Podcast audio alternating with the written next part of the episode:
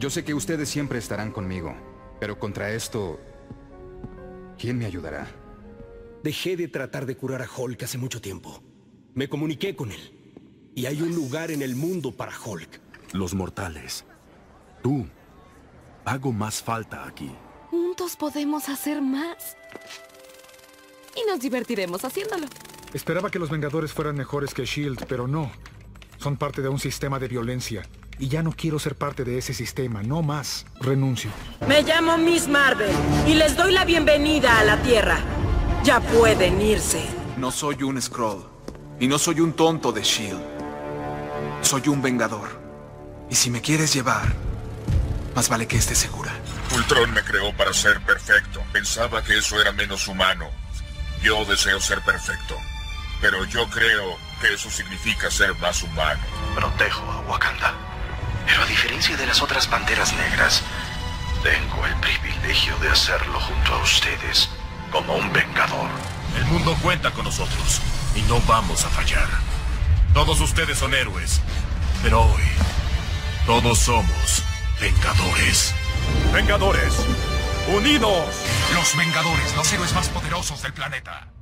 El mundo frágil es. Lo atacan sin parar. Sin parar. Nos tocó, Nos tocó perder. a puta coordinación. No, hombre, no, hombre, no, hombre. ¿Saben qué? Mejor ya lo dejamos ahí. Hola, ¿qué tal, amigas Sí. y amigos de 7 y medio? Sean bienvenidos a este nuevo episodio que solamente estamos los que traemos más visitas al parecer. Esto lo digo porque ayer, antier, subimos el último episodio y ya tiene 300 vistas en tan solo dos días. Me acompaña... Chile. Sí, 377 vistas. Es nuestro segundo episodio más visto. Pero bueno, deja que te presente, estúpido. Eh, me acompaña Alejandro. ¿Cómo estás, Alejandro? Buenas. buenas, buenas, buenas. Otra vez vol- vol- volví. Así es. Volvimos y como ya habíamos dicho, eh, últimamente estaremos haciendo un poco de episodios de dos, máximo tres personas.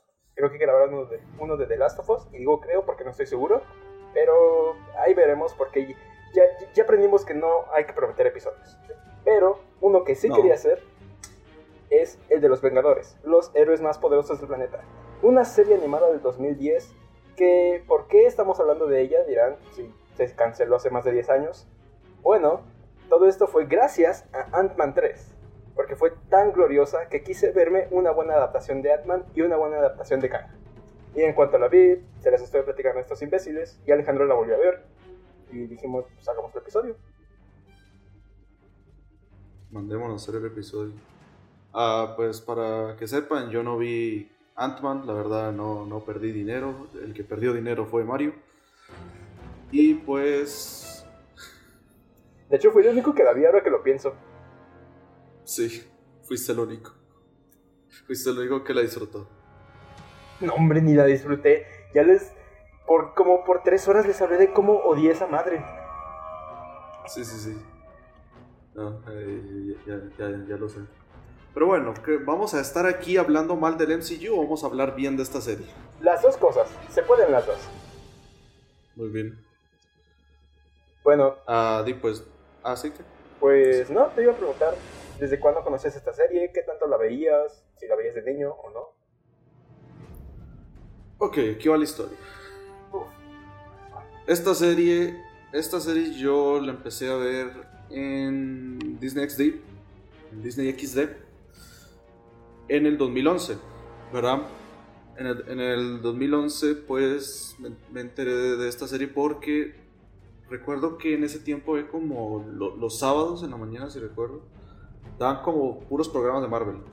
Daban una serie en CGI de Iron Man, una serie para niños de los Vengadores, Uh, muy rara, y, daba, y daban esta. y Ultimate Spider-Man. Entonces, de... Y... Ah, sí, Ultimate Spider-Man, sí es cierto. No, y de ahí, pues... Pues nada, yo la, la empecé a ver y me gustó mucho. La, la verdad, la, la empecé a disfrutar. Y si te soy honesto... Y si te soy honesto, gracias a esta serie fue cuando me empezó... Cuando me dio... eh, hype por la película de Los Vengadores. La de, la de Marvel. O sea, porque... eh, para ese tiempo las únicas películas del MCU que había visto creo que han sido solo eh, habían sido Iron, Iron Man 1, Iron Man 2 y Thor. Y Thor me aburrió un pichazo. Un pichazo me aburrió esa película. La Capitán América no la había visto. Pero básicamente, básicamente te voy a ser honesto, si yo no me hubiese visto esas películas y, y me hubiese visto esta, esta serie, los episodios individuales, más que nada porque explican un poco acerca de los personajes, que ahorita ya vamos a profundizar más en eso, yo, yo siento que así me pude haber lanzado a ver los, la película de los Avengers.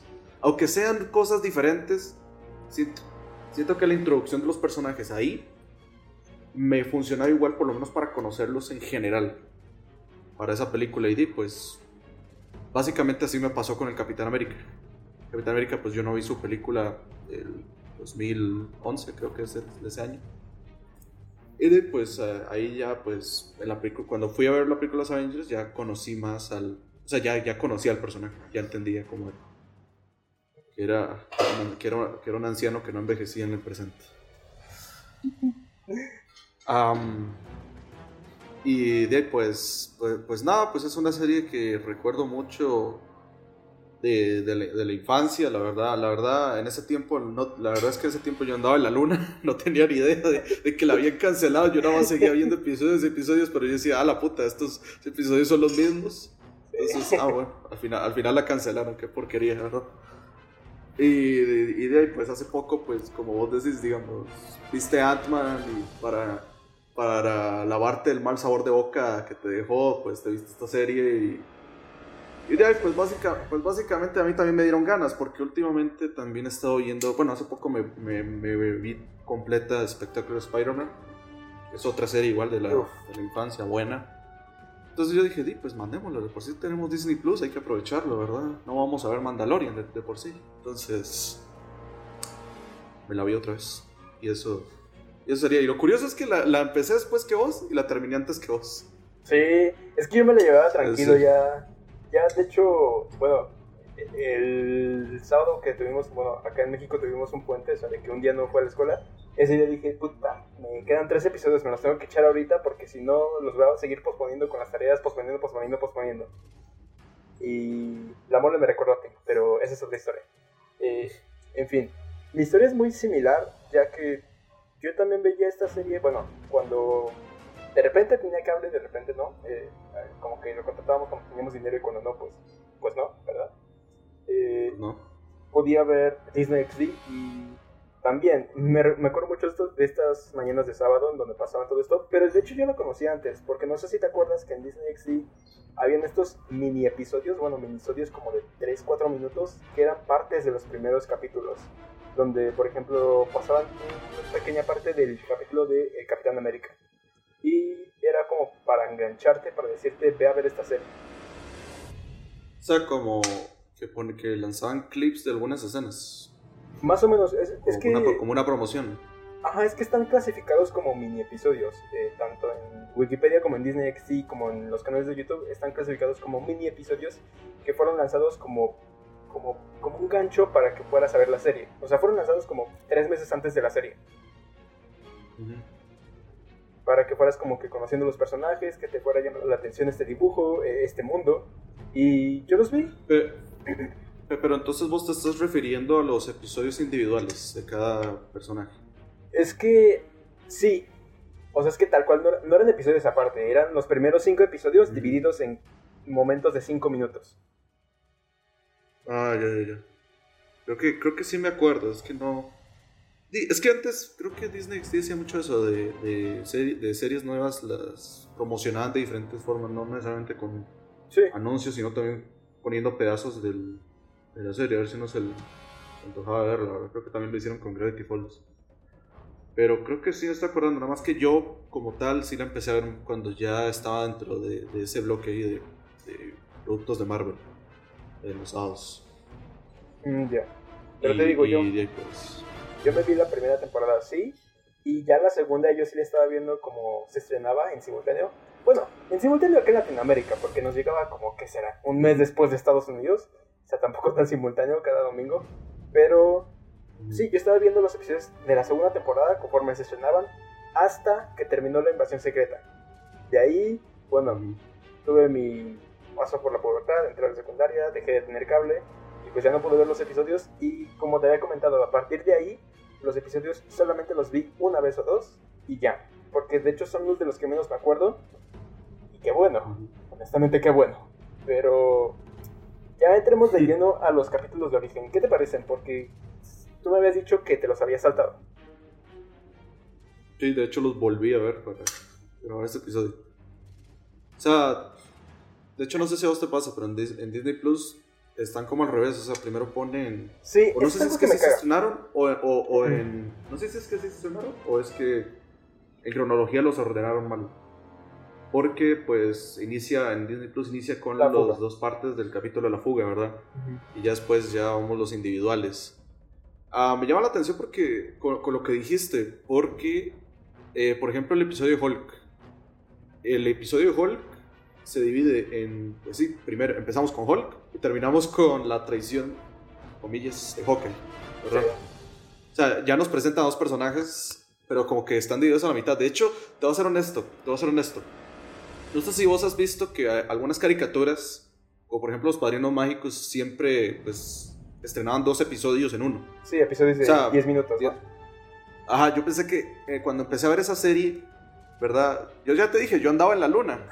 Yo, yo, yo pensaba que, que era eso. O sea, que esta serie iba a ser así, eran dos episodios en uno. Y por eso me llamó la atención que viéramos a Hulk en uno y después toda una historia con Hawkeye. O sea, pero no, resulta que es uno solo. No me, de hecho, cuando vos me lo dijiste, sí le empecé a hacer más sentido. Porque, o sea, hacía tanto rato que no veía esos episodios. Y en ese tiempo, ya te digo, yo pensaba que eran un episodio dedicado a Hulk y, el- y en ese mismo, pues, otro dedicado a Hawkeye, pero no, son el mismo al parecer. Igual con el de con el de Ant-Man, que empezamos con Ant-Man, sí, con Ant-Man en luego con la avispa, siendo atacado luego- por este y luego luego con, con Hawkeye. Perdón, con Hawkeye, con, con Black Panther. Black Panther.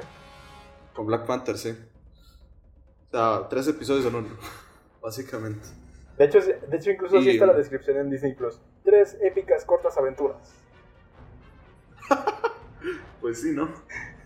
Y, y es curioso porque al final a quienes, a quienes les dejamos mm, un, epi- un episodio completo al capitán, bueno, casi que el capitán era un episodio compartido con Kang. Y el de, y el de Iron Man, Realmente el único solo, solo, solo fue el de Thor, porque Iron Man tenía esta Sí. última parte con Nick. Fury y Shield. eh, y, este, Capitán el capitán tenía... Hulk y. Hawkeye, y realmente el único que tuvo todo completo es Thor. Y no sé, siempre me aburrió mucho. Thor. Sí, sí, como... No sé, es que, te voy a ser honesto, es que, es que ese es el episodio que menos vi. De hecho, ni siquiera me acordaba que, lo, que si lo había visto completo. Porque, o sea, curiosamente, sí, es, eh, es que como ya te dije, en ese tipo la película de Thor me pareció aburridísima. Era uno de mis personajes menos favoritos, ¿verdad? Entonces, como que cada vez que Thor era protagonista, por lo menos en ese, en ese episodio, cada vez que lo pasaban, yo decía, ah, no, a la verga. Ya, ya, ya vamos a ver el siguiente. No, es que, es que, es que, es que es en serio, es que, de hecho, lo único que me acuerdo que sí, que sí vi de ese episodio era el principio, cuando está esta Jane Foster con, la, con la ambulancia y atacan estos, estos sujetos. Ya después, cuando ya Thor literalmente lo llama Heimdall y él se va a Asgard, yo ya apago el tele, weón, y me voy a jugar bola afuera. O sea, literalmente yo digo, apago la televisión y me voy a jugar afuera. No, pero. No, pero, pero sí. um, y, lo, y lo vi, la verdad, sí, pues es el que es el que conecta al final con el. con el. con el Con el final de temporada, temporada, ¿verdad? Y, y, y, y era eso, y de hecho no me, no me, no me acordaba que lo, que lo hubiese visto completo, porque hay cosas que en serio no, no recordaba, como, como el destierro de este Loki, por ejemplo. O, o, o de hecho, hay- que hay una cosa que me pareció muy interesante de Thor, volviendo a ver esta serie, es que él subestima, pero subestima demasiado a, a, a Midgard, a los mortales, como él los llama. O sea, o sea, literalmente es como, ¿cómo decirlo? Sea, los trata casi como bebés. Que, que ellos, que él tiene que estar haciéndoles todas las cosas, ¿verdad? O sea, es una, es una, es una inutilidad, pero es curioso. Pero bueno, ya ahí vamos entendiendo más el cambio. inclusive en el final de temporada, cuando él, pues, él les tiene respeto a los Vengadores y todo eso. De hecho, eso es, eso es lo que más destaco de ese episodio. Me pareció muy interesante cómo Thor prefiere estar en Midgard que en Asgard. Por, por lo mismo, porque pues tiene que ir a, a cuidar a los chiquitos. a los chiquitos. Ah, honestamente, me siento muy identificado contigo. Thor es un personaje. No el, no el dios griego, digo, digo, pendejo, el dios nórdico original, sino la versión tanto de Marvel como de esta serie. De hecho, te voy a ser honesto, en ese episodio me quedé dormido. En parte porque lo estaba, porque lo estaba viendo a la una de la mañana, terminando una tarea, y me quedé dormido. Pero dije, pues, o sea, vi la, vi la, primera parte de Jane Foster y me desperté al final del estilo de Loki y digo, pues ya con eso tengo, ¿no? ¿Para qué lo vuelvo a ver? es que, es que, de hecho, es que te digo, o sea, son. No puedo adelantar eso y lo importante es que ya vemos que Loki está en este lado, taca taca, inicia con Jane Foster y luego sé qué, pero ya el resto son peleas con los gigantes, entonces también. Sí. Pero, no sé. pero sí, um, es que nunca simpaticé muy bien con Thor hasta que vi esta serie y sobre todo, bueno, ya lo diré después, pero como que de todos los Vengadores en la primera temporada, él era siempre mi menos favorito, era como de, mm, no sé, igual que tú, me cansaba de verlo, porque es como que, ok, uh, todos los demás tienen algo importante que aportar al equipo y no sé, como que siempre Thor era el superpoderoso mm. y el que subestimaba a todos a la vez, y era como de, no sé, no me encantaba eso. Pero ya en la segunda temporada me gusta mucho, ya lo haremos un poquito más adelante. Sí. Pero... De hecho, hay un episodio, hay un episodio que me gusta mucho, Thor. ¿El de creo que... Beta Ray ¿Cómo? ¿El de Beta Ray No, no, no. O sea, no. Ah, ¿Qué? ¿Qué dijiste? El de Beta Ray Bill. El. El este tipo que puede levantar su martillo. Ah, no, no, no. O sea, el, el del. El, del que, el que pierde los poderes. Ah, esa mierda que no fue televisada. Sí. Esa mierda que no fue televisada. Sí. Eh, pero, luego, pero luego hablamos de eso. el de Iron Man, te voy a decir una cosa, el de Iron Man sí, de ese, de ese me acordaba menos. Yo sí. O sea, te digo, me acordaba menos. Ni siquiera, ni, eh, no, ni siquiera el principio, ni, ni, el final, ni el conflicto de, de Tony con el tema de las armas, ¿no? Que, que, los de Hydra están usando sus, sus armas. Nada de eso me acordaba. De hecho, ni siquiera, creo que ni siquiera lo vi. Ni, ni siquiera lo vi, ni siquiera lo vi. o sea, es que, es que, o sea, sí lo vi, sí tengo la memoria de que sí vi ese episodio. Pero que, pero que, que lo demás, lo que te estoy diciendo, que lo haya visto, lo de Hydra, lo, que, que, él va con, él va con, con, con, este, con Nick Fury a reclamarle de, eh, eh, puta, estás usando mis armas. Bueno, puta, entonces, ¿no viste ninguno de los orígenes o qué pedo? Porque estás diciendo, no, el de Thor no me acuerdo no, que lo vi, el de Iron Man tampoco. Pero, pero, pero, pero, el que sí me acuerdo es el del Capitán América. El del Capitán América sí me acuerdo. Porque, o sea, recuerdo, recuerdo para empezar que salía Wolverine. Eso sí, me, me, pareció muy curioso. Y luego, eh, ¿cómo se llama? Entran a la guarida de cráneo, ven los bichos estos de Asgard ¿verdad? Se empiezan a, pelear entre ellos. Este, este Stroker roba la juventud. Y de, pues muere Bucky. Muere Bucky, entre comillas. Y de pues básicamente este es el que más me acuerdo junto con el de Hulk, pero... el del Hulk. El de Hulk lo que yo recuerdo es que está este Bruce Banner en un pueblo, está escapando de los, de los tanques, de los Hulkbusters, y ah, se encuentra con el tipo este que se me fue el nombre, el que absorbe... Ajá, el nombre eh, muy original de hecho. y, y de pues, este, este Bruce Banner intenta convencerlo, pero el, hombre absorbente se lo vuela a pichazos y, se convierte en Hulk y de pues... Ya después entra Hawkeye y todo eso. ¿Verdad? Hasta ahí me acuerdo. Lo de, lo de hockey, sinceramente, no lo recordaba tan claro. O sí recordaba que había como que una, una traición ahí con Black Widow, que Black Widow es un personaje que pasa traicionando a todo mundo. Creo que vos como que lo mencionaste y comparaste al personaje de aquí con el MCU, ¿verdad? Que sí se nota que es una, doble agente y de esas que es una espía que es totalmente... O sea, no, no se sabe, no, o sea, es peor que un scroll, no, no se sabe si confiar en ella, ¿verdad? Pues sí. y, y de pues, el de, el- curiosamente el de Ant-Man, el de Ant-Man, creo que recuerdo solo el principio, cuando entra- llega este, este Ulises Club a, a, a robarle el Vibranium y de, pues él encoge todo. Creo que es lo máximo que parece, pero ya te digo, los individuales no me encantaban, a mí me encantaba cuando ya estaban juntos, ¿verdad? A mí me Y, y encantaba. sí recuerdo ya, ajá. No, no, nada, y, y para mí, para mí la serie empezó desde ahí con el episodio de la fuga, prácticamente. No, prácticamente. Yo recuerdo que sí me gustaba mucho el de Hulk.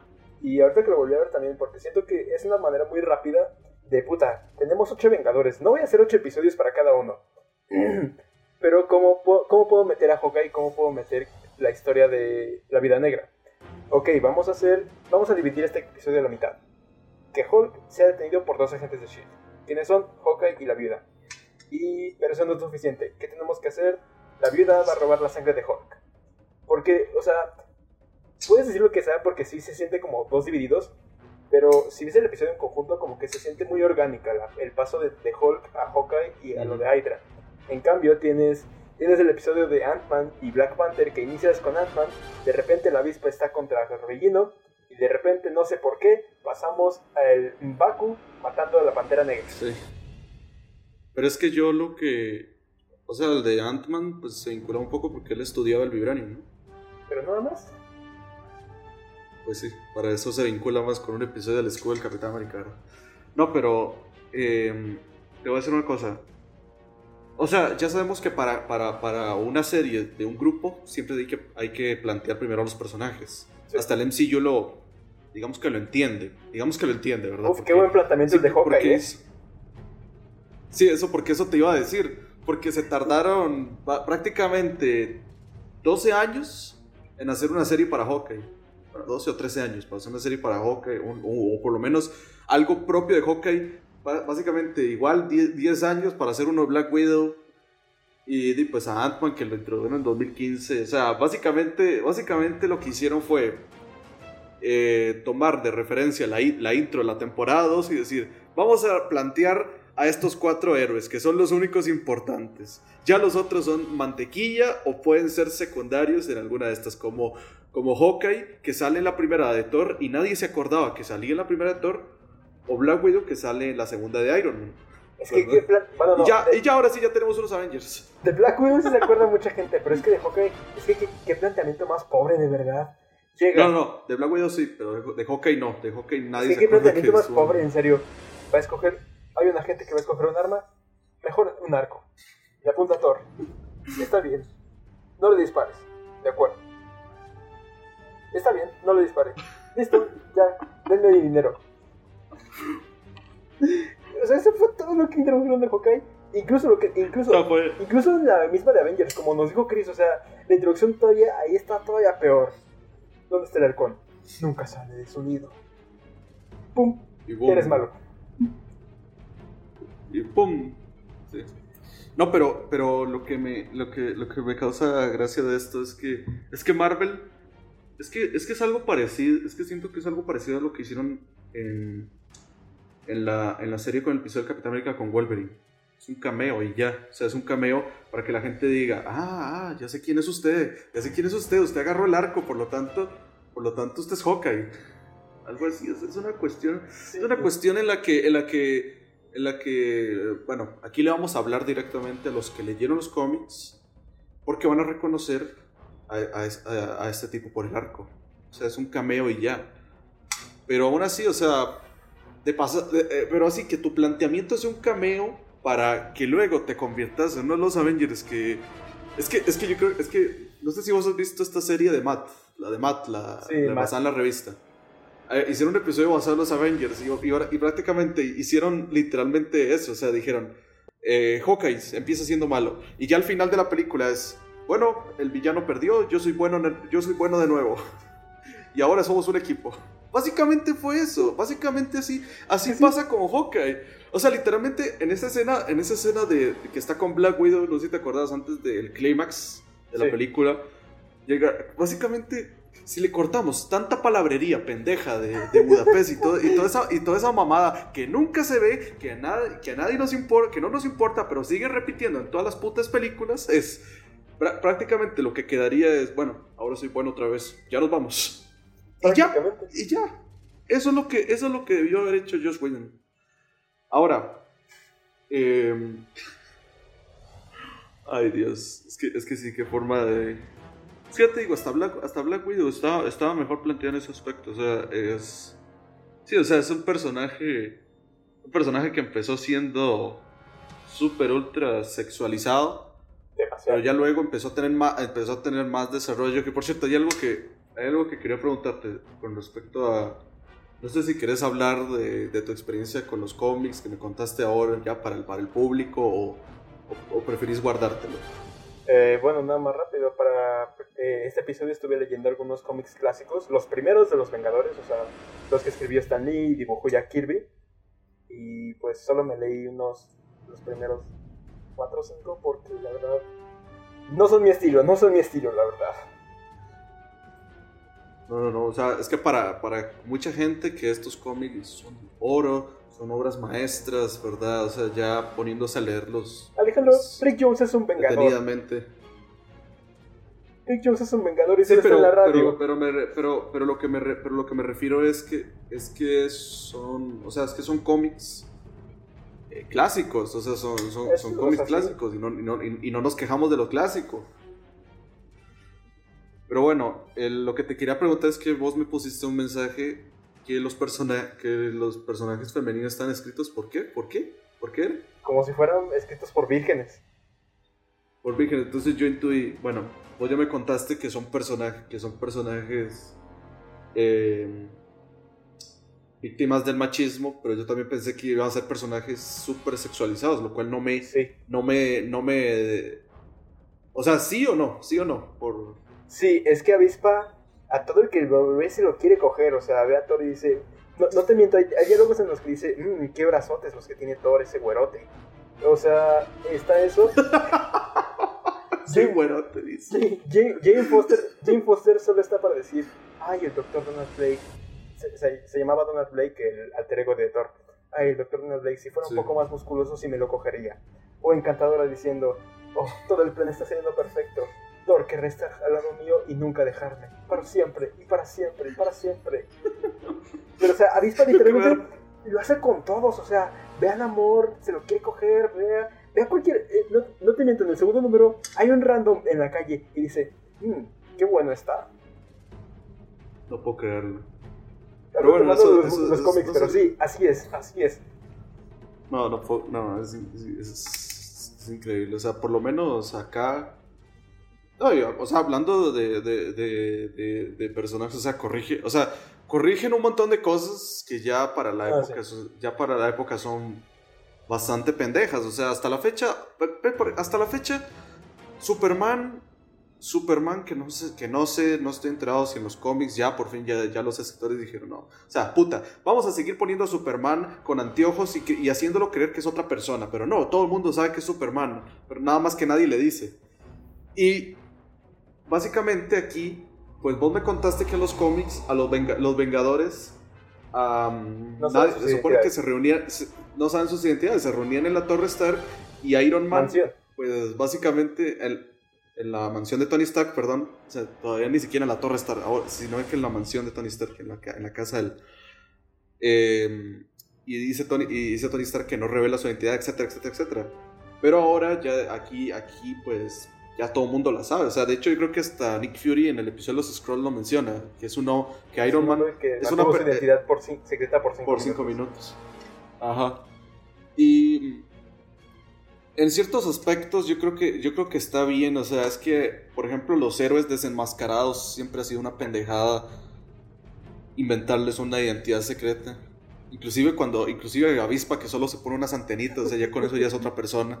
O sea, em, o sea, se entiende un héroe como Spider-Man, se entiende totalmente, se puede mantener así, pero, o sea, Thor, o sea, Donald Blake, o sea, es que, es que no tiene, es que no tiene sentido, o sea, es que, es que siempre eso me ha chocado de, los cómics, tanto Superman como cualquier otra put- puto superhéroe que, que, que, que anda desenmascarado, mostrando la jeta a todo el mundo y, y literalmente finge ser otra persona, ¿verdad? Lo cual es una, es una idiotez. O sea, si ya siquiera uno no puede disimular la voz porque uno reconoce las voces de, las personas, ya, ya, ya, ya, ya la, ya la cara es un despelote. No, eso ya es el colmo. Pero bueno, por lo menos aquí arreglan eso. O sea, ya dijeron, no, ya para la verga, ya todo el mundo sabe quién es quién. ¿Verdad? Iron, eh, Tony Stark es Iron Man, vayan, ataquen a sus seres queridos si quieren, pero ya sabemos todo el mundo que es Iron, es Iron Man. De hecho, de hecho, hablando de eso, no sé por qué Iron Man es una figura pública. Es una figura pública. Es millonario, por lo tanto es una figura pública. Él no se tenía ni siquiera que doxear para, eh, para que el mandarín lo atacara en Iron Man 3. O sea, ya, ya, ya, ya todo el mundo probablemente sepa dónde vive. Todo el mundo sabe dónde viven Eh, los eso era- Vengadores. Eso es exacto, es como una es, es una anotación ahí extra, pero bueno.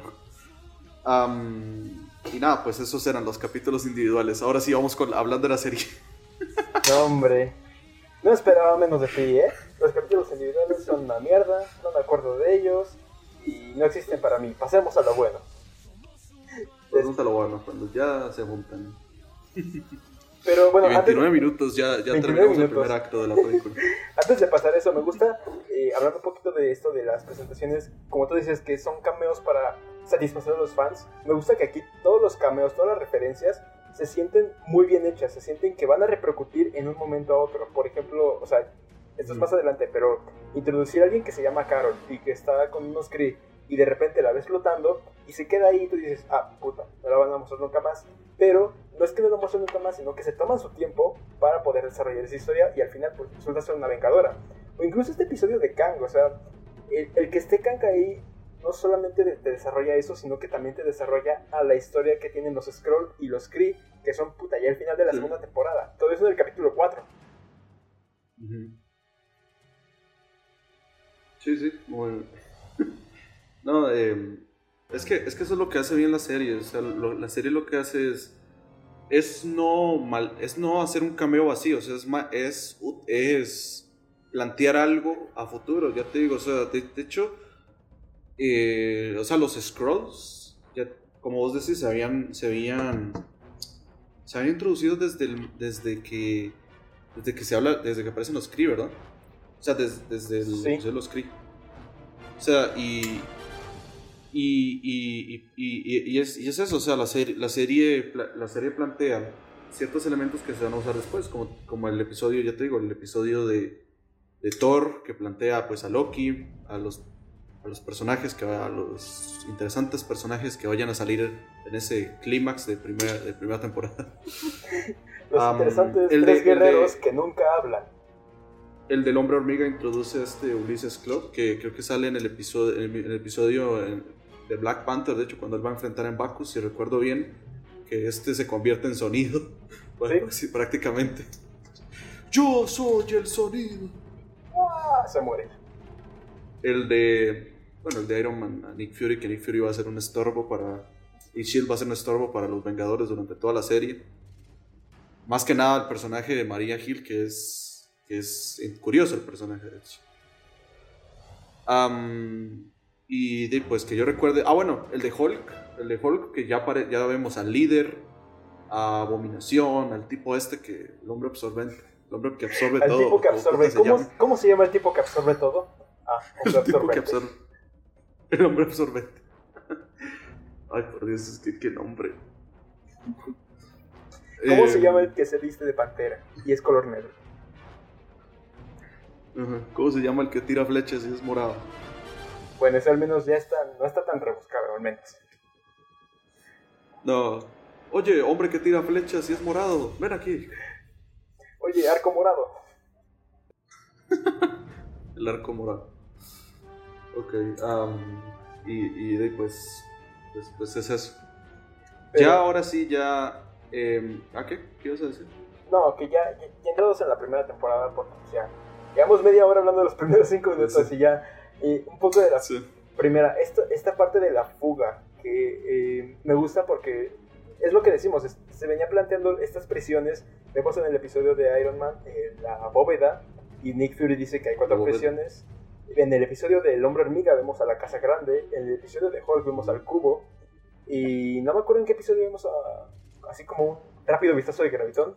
Y es lo que me gusta, todo se siente tan cohesionado que al final pues se, se siente épico. Se siente épico ver estas prisiones así y que todos los héroes se tengan que juntar hasta, el, bueno, hasta la segunda parte.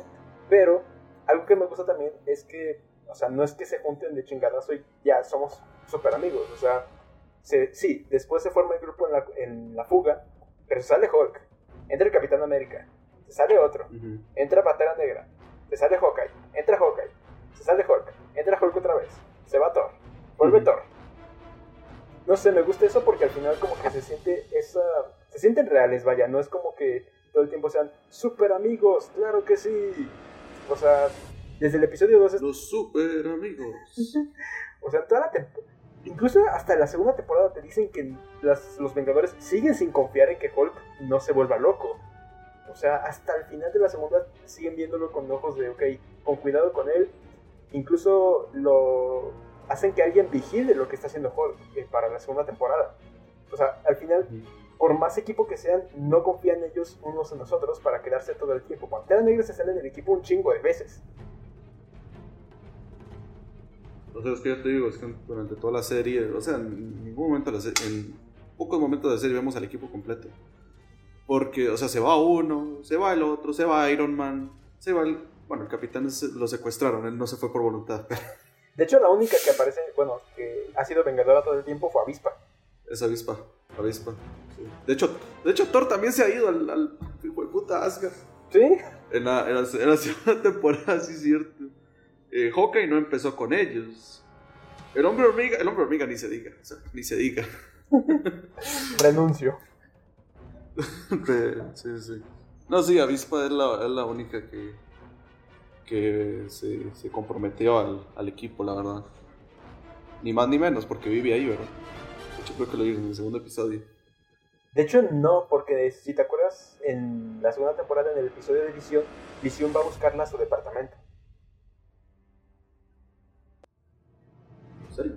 Sí, yo lo noté viendo el episodio donde los Vengadores son reemplazados con robots de ellos y Visión va a buscar a la avispa y la va a buscar a su casa. Ah, mira, yo pensé que sí vivía ahí. Bueno, bueno. El punto es que ella se El punto es que ella se quedó todo- a través de toda la serie como Vengador.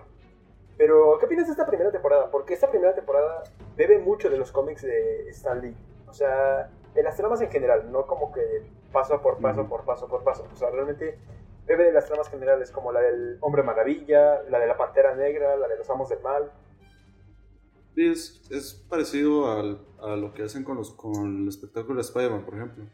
Que la misma igual, pues tiene elementos de los cómics. Que en algún momento, eh, en algún momento quizás en una tercera temporada hubiesen adaptado lo de la muerte de Gwen Stacy, por ejemplo.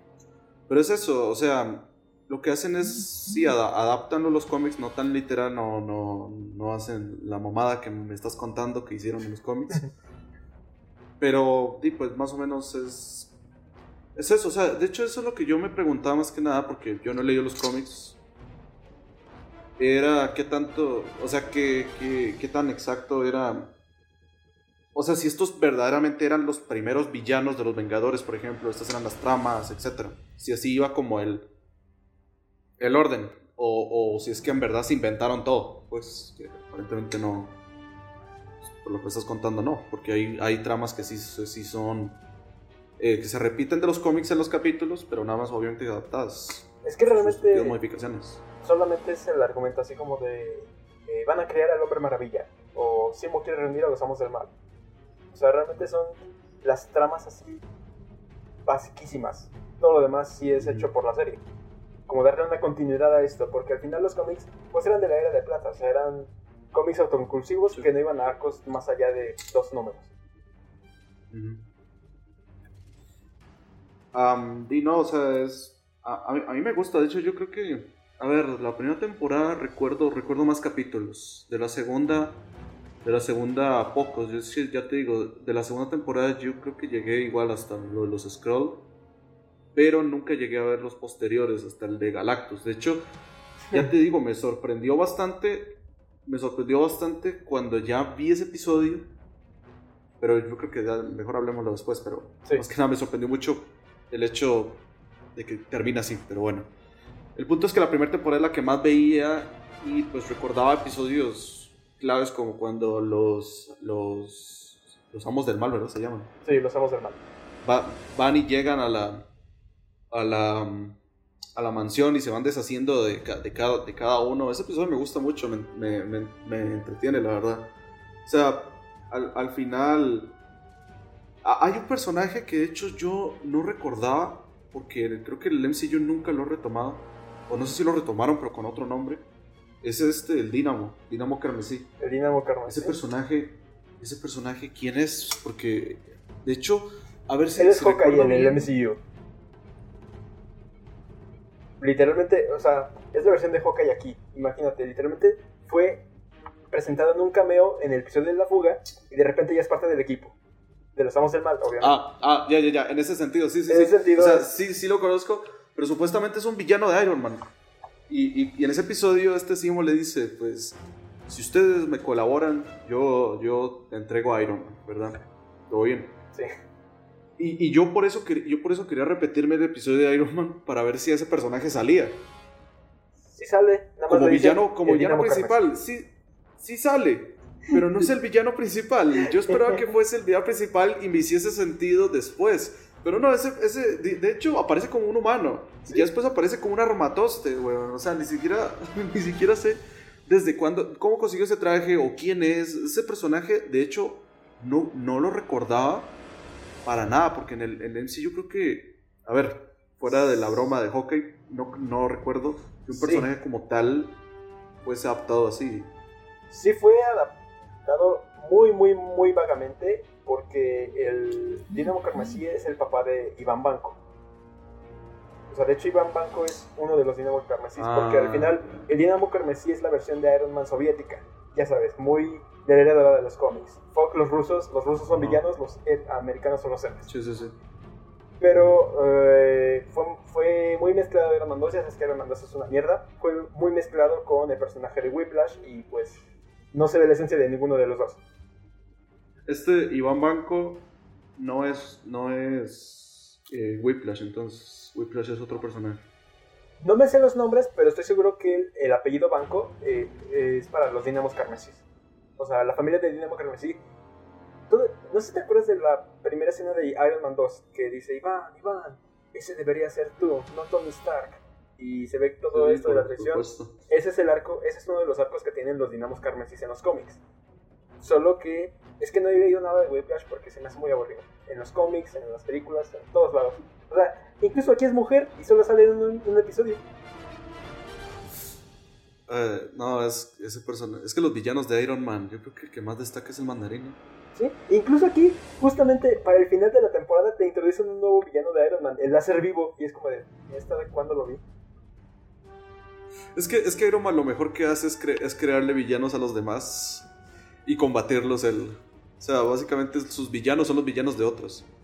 El mandarín, que el mandarín no, no, no recuerdo, no, no, no, se, no se adaptó en esta serie, esta, eh, es, es, el único villano más destacable que, que, ha tenido Iron Man, y Iron Man 3 la caga. Para, para un poquito, para tirarle más mierda en sí.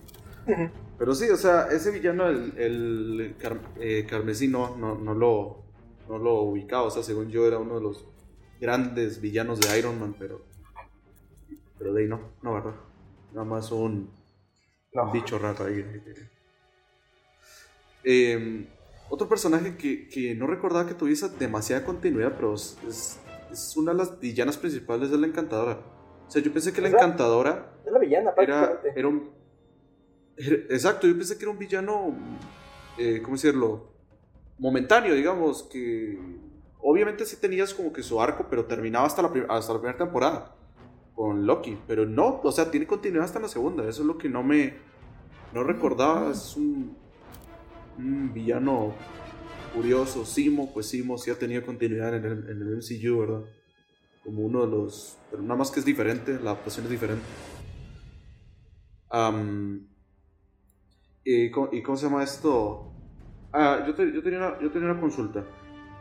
Viendo el episodio del Capitán América. Ajá.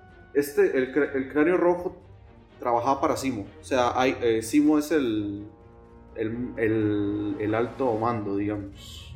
En esta serie, El, el gran villano. en esta Sí, serie, en la serie. O sea, o sea, o sea, lo que yo... hay- O sea, aparentemente... Ajá. O sea, es que hay diferentes versiones, porque, por ejemplo, en los cómics, eh, que me lo estaba leyendo, Simo es sirviente, pues, pues de, del señor de bigote chistoso, por decirlo de alguna manera. O sea, es de Hitler. Él, el Stroker, el Cráneo Rojo, todos eran servidores de Hitler. Pero pues es una serie para niños, no vas a mostrar el símbolo nazi. Mejor vamos a mostrar... O- o- obviamente, obviamente, eso es lo que eso está viendo hasta aquí, o sea, todo era Hail Hydra, Hail Hydra, etcétera, todo, la lucha es contra Hydra, de hecho, si vos ves cuando Kang está viendo como que estos típicos videos promocionales de la guerra, Sí, sí, sí. paguen Hydra impuestos para las balas, Hydra reemplaza todo lo nazi. exacto, exacto, en esta lucha contra Hydra, y, y no sé qué, güey, o sea, es, es, es curioso, pero todo el mundo sabemos que, que no, que, que son, que, son, que son los hijueputas nazis. Pero De sí. hecho, eso es algo que me gusta, es algo que me gusta de la peli del Capitán América, que no, que no lo hace 100% ficticio, o sea, sí, sí establece la, la, el, el, el conflicto en, un, en, en una, en una época realista, en la época de la Segunda Guerra Mundial, contra una batalla contra el régimen nazi, pero dicen que Hydra es, una, es, es algo que, se, que es algo que es externo, o sea, que esa parte de los, de los nazis, o sea, no, no, aparte no, perdón, que está, e- es parte de lo- del, del régimen nazi, nada más que ellos mismos quieren crear su propia, quieren, quieren dominarlo, digamos.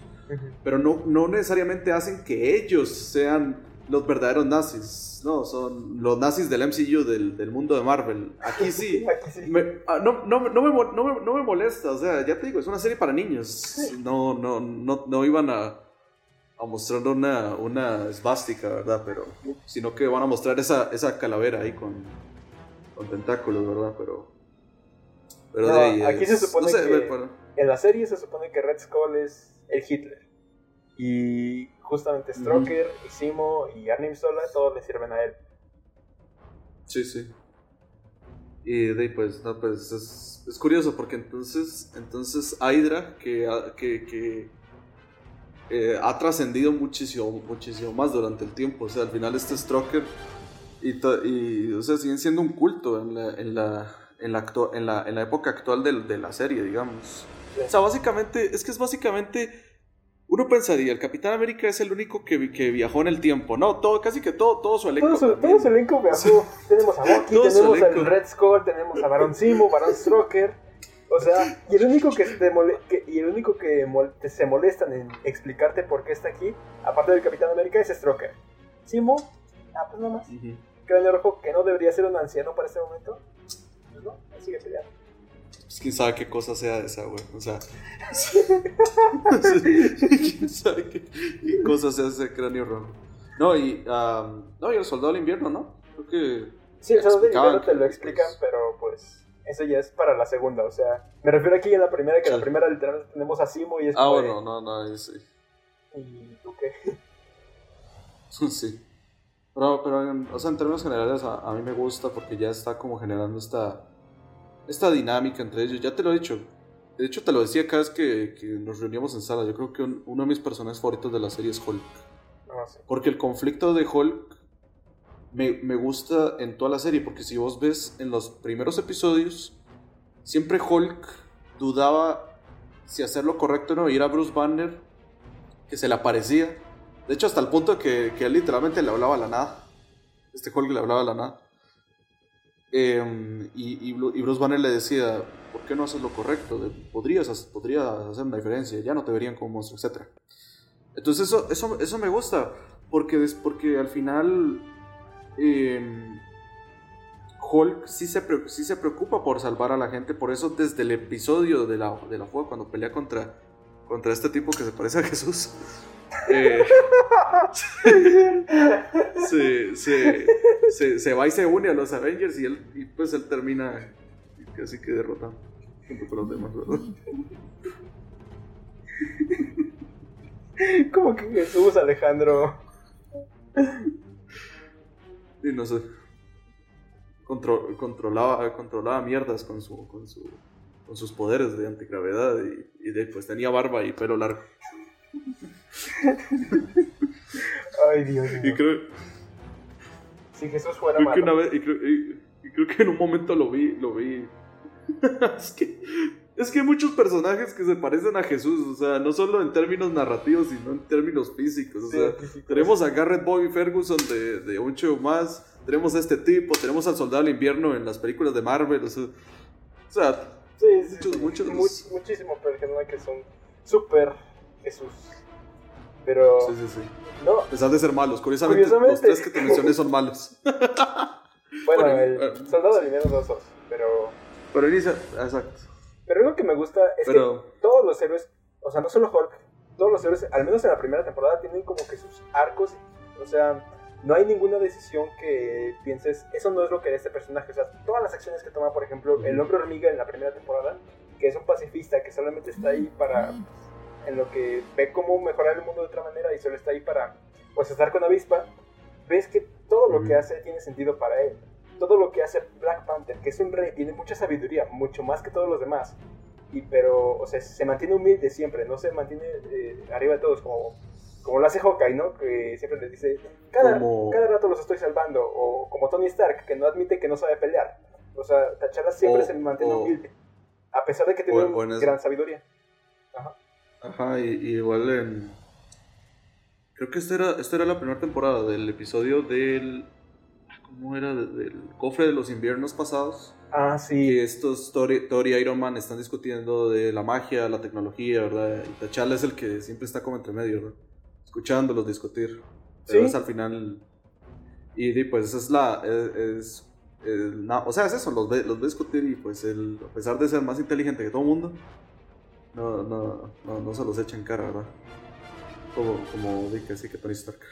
Sí, es que Tony es Stark que es me como gusta. la, la, la contraparte. Todos tienen como que su esencia, porque in- incluso yo, yo de niño yo decía, puta, ¿qué va a hacer este pendejo con flechas, güey? Y resulta que termina salvando a los Vengadores como siete veces en toda la temporada. Y a mí me. Y con respecto, por ejemplo, a Thor, que ya te digo, es el personaje que nos aburrió en un momento. hay, momentos que me, que me ponen a pensar que es un personaje. A ver, en la primera temporada sí los ve con cierta. ¿Cómo decirlo? Superioridad, digamos. Obviamente, ya te digo, lo subestima. Siempre dice: No, aquí hago falta. Midgar me necesita. Y una mierda así. Pero sí, se, pero sí se nota que se preocupa con ellos, se lleva bien con ellos. O sea, Thor no es. No es. ¿Cómo decirlo? Tiene como ese complejo de superioridad, pero no es tan, tan así como de tratarlos mal, de, Sí, ¿no? de, de intentar, de intentar a- hacerse él mismo el líder del equipo, ¿verdad? O sea, sino que, sino que él, pues, es, es un personaje de apoyo. O sea, el, el per- el personaje eh, le- les ayuda. Cada vez que hay un villano siempre está listo para pelear, ¿verdad? Pero, pero, él... O sea, es eso, no, o sea, no sé si me voy a entender con lo que te estoy diciendo. No es... Tiene ese complejo, pero no, no, no es así muy soberbio, digamos. Sí, es solamente como ver a, verse a él sobre los portales, pero mantenerse humilde en el equipo, por así decirlo. Sí. Exacto. Pero eh, es que, es que es algo curioso, no sé si eh, te puede hablar de, de este episodio que ni siquiera se transmitió, de la segunda temporada, porque el personaje de Thor, eh, curiosamente en ese episodio eh, les quita los poderes, ¿verdad? Y lo que hace esta encantadora es no quitarle los poderes permanentemente, sino que hasta que evolucionen como personajes, básicamente hasta que hasta que entiendan que eh, todo está en su espíritu y no sé qué mamada. Este este Thor pues obtiene eh, básicamente lo que se está adaptando ahí es un arco parecido al que se adapta en la primera película de Thor, donde pues ya deja de ser digno y no sé qué mierda. Y pues él tiene que recobrar esa humildad y ser menos soberbio para recuperar sus poderes. Aquí es algo parecido porque él tiene que confiar en su, en su, en su espíritu y, y en, y en su fuerza de voluntad y, y en esas mamadas así existenciales. Ah, y, por eso es que me, y por eso es que me gusta, porque al final, eh, eso es como que lo, inter- lo- lo interesante de Thor. Porque si vos te acuerdas en esta, en esta escena en la que pues, el destructor lo está a punto de acabar con ellos, este Thor con la pierna hecha leña, ahí dice, eh, si yo voy a morir, voy a morir con honor, con, con otros hombres honorables, porque él vio que Iron Man, el Capitán América, que era un flacucho, y Iron Man, que era un imbécil, literalmente, le estaban tratando de hacer frente, a pesar de que no tenían oportunidad, o sea, y eso, y eso, y eso, y eso me parece interesante porque yo creo que es donde, si bien se gana el respeto, o sea, eh, los Vengadores se ganan el respeto de Thor en el episodio de final de temporada, ahí es cuando ya Thor, pues, se, se pone, siento yo que es más un episodio en donde él se pone en sus zapatos, y él, y él entiende que y él entiende básicamente lo que el capitán lo que el Capitán América le dijo al Skrull después de pichaseárselo. O sea, los humanos no se doblegan, los humanos no se rinden, todo está en el espíritu, etc. Y eso es, es por- eso es lo que me interesaba y por eso me- ese episodio me gusta, de hecho. Yo, yo, yo iba a pensar, como qué puta pereza. El primer, cuando escuché ese episodio dije, qué puta pereza. Va a haber un conflicto, ahí van a estar sin los poderes, pero no, resulta que sí es un... O sea, sí es un buen... o sea, a mí me parece un buen episodio. Es que realmente es muy bueno, porque aparte, eh, bueno, no les quita los poderes hasta que todos aprendan. Eh, Amora dice, tiene que ser Thor el que aprenda la humildad. Y me, me gusta mucho la posición en la que lo pone la encantadora, porque es Loki, tú tienes que dejar de ser soberbio y derrotar a Thor antes de que él sea, deje de ser soberbio y aprenda a luchar contigo sin poderes. De otro modo estás jodido. Y en eso no solo ves lo de Thor, sino también ves lo de Loki. Loki nunca va a dejar de ser soberbio, nunca va a dejar de subestimar a los mortales, a pesar de que ya lo derrotaron como tres veces, nunca va a dejar de subestimarlos. Y Thor, a pesar de que sigue subestimándolos, pues tiene espíritu.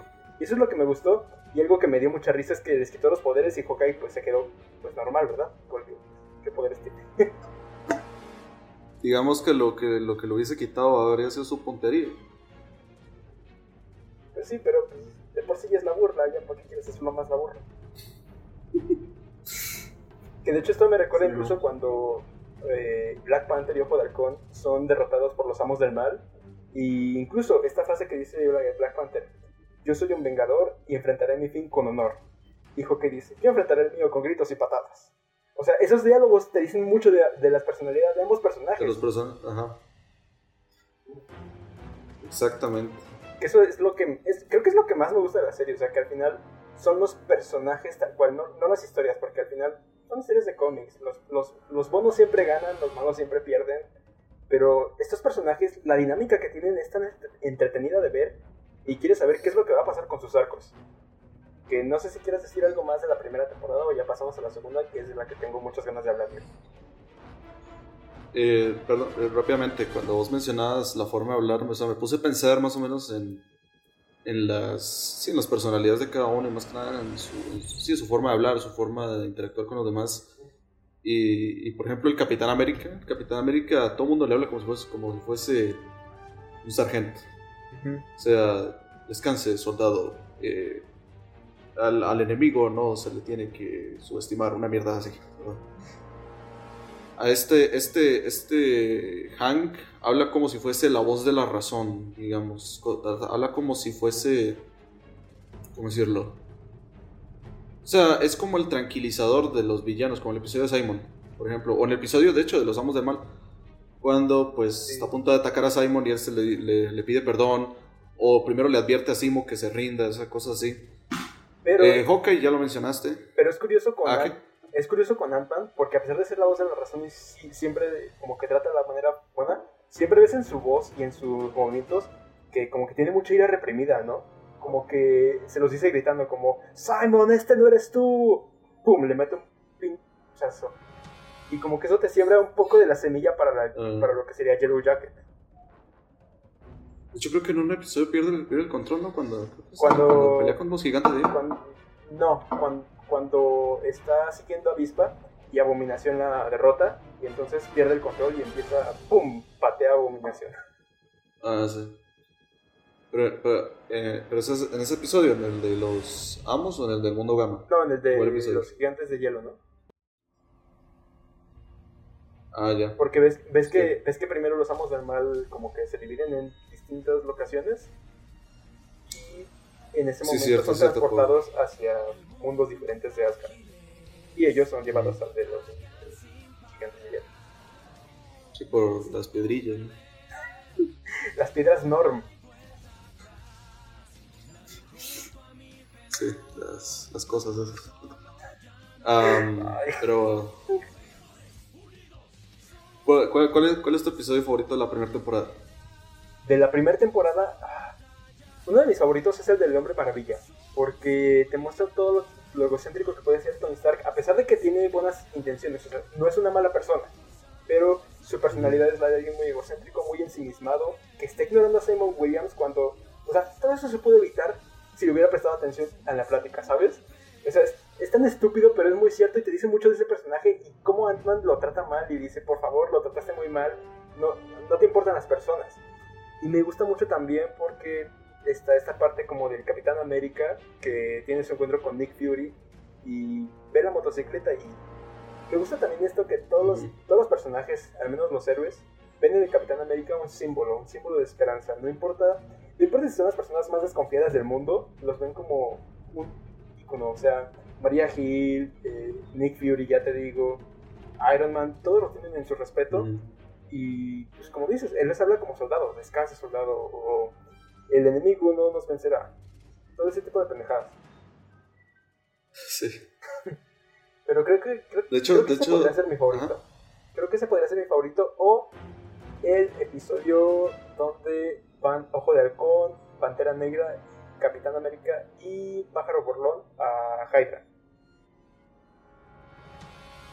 Ah, sí, cuando. cuando- que, que este Hawkeye quería atrapar a, a Black Widow. ¿no? A Black Widow. Y que le hace espaldas de Iron Man y de Nick Fury. Pero ambos les envían sus espías. Y, y en ese episodio es cuando ya vemos a un Scroll. las- No, y am, de hecho ese episodio del que vos mencionas, el de, el de Simon, es, está, está bueno. Y cuando yo estaba pensando en el personaje de Iron Man, yo sí me, me acordaba mucho a la, a la imagen del, de este, del Tony Stark de las. o digamos, de la primera película de Iron Man, que es el, que es el, Tony Stark que primero es, probablemente tuvo un pasado en el que él era, pues sí, muy, muy soberbio y muy pendejo y siempre decía pendejadas. Pero luego hay algo que lo hace cambiar y lo hace querer ya no vender armas, sino convertirse al mismo en, la- en el arma que él la maneja, que él maneje el, el- el- el arma que es la armadura de Iron Man. Y pues intenta, y pues parece, siento yo que es como una forma, una forma de, re- de- de redención. O sea, Sí. una forma en la que él busca, pues, pues ya te digo, eh, eh, arreglar lo- los, los, los errores del pasado y la gente, no, la gente no le cree. O sea, por ejemplo, Hank piensa que sigue siendo igual que antes. ¿sí? Y pues se demuestra con lo que vos decís, el episodio en el que habla con Simon, que lo ignora y lo y lo que sea. Pero al final nos damos cuenta que no, que la verdadera razón por la que él se quedó con su compañía es porque quería salvarla. Y todo eso, ya te digo, todo eso se hubiera, se hubiera arreglado si hubieran hecho lo que, lo que, lo que, lo que por lo general prefiere hacer Hank, hablar. Sí. Y no lo hicieron y al final pues... O sea, ¿hasta dónde llegaron? El hijo de puta se convirtió en un... En un, en un bicho ahí con... No, no, no, Y- no se convirtió, no se convirtió en un bicho, el, el hombre bicho. No, no se convirtió en un hombre bicho, se convirtió en un ser púrpura superpoderoso. En un bicho. Alejandro, los villanos de esta serie se llaman Mandril, Cobra. No, no, no lo llames bicho porque la gente se lo va a creer. Sí, sí.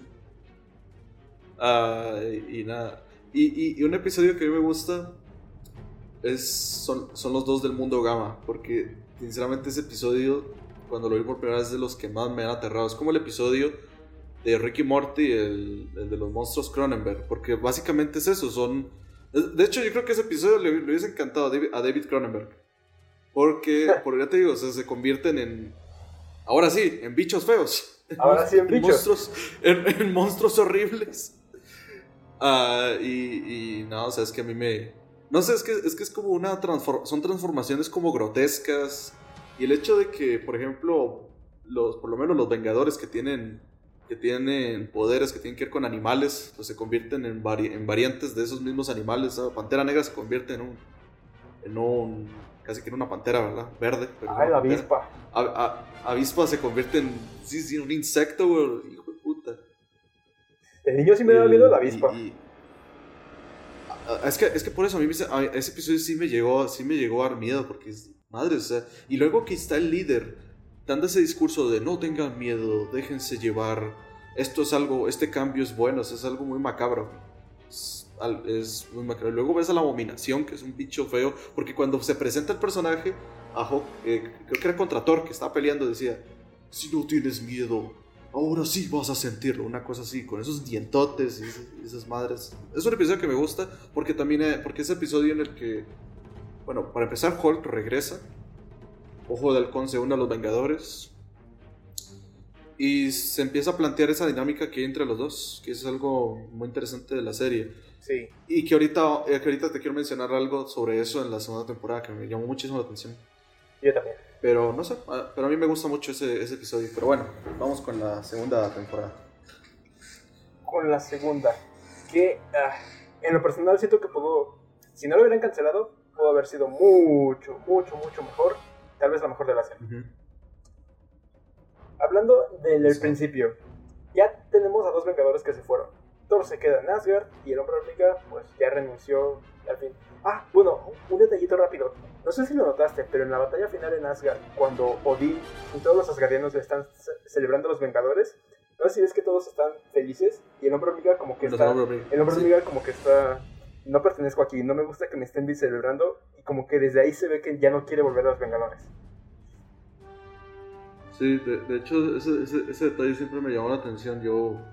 O sea, sí, pe- sí pensaría eso que vos decís. O que fue un error de animación. Ay, mira, la, la boca tenía que estar diferente. Pero es que no solo la Pero, boca, pero se no, porque él, porque, él, porque él ve, ajá, él, él ve hacia abajo, ¿verdad?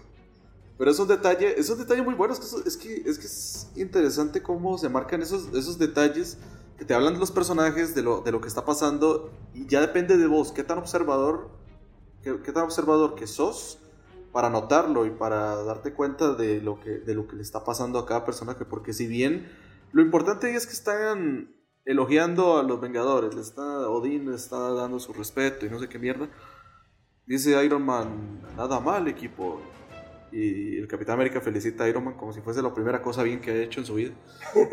Y. Y, y de ahí, pues, o sea, entre eso está el hombre hormiga, con, con esa expresión y pues, lo que vos dijiste lo, es lo más acertado, de hecho. Am, Pero me gusta que en la segunda temporada, o sea.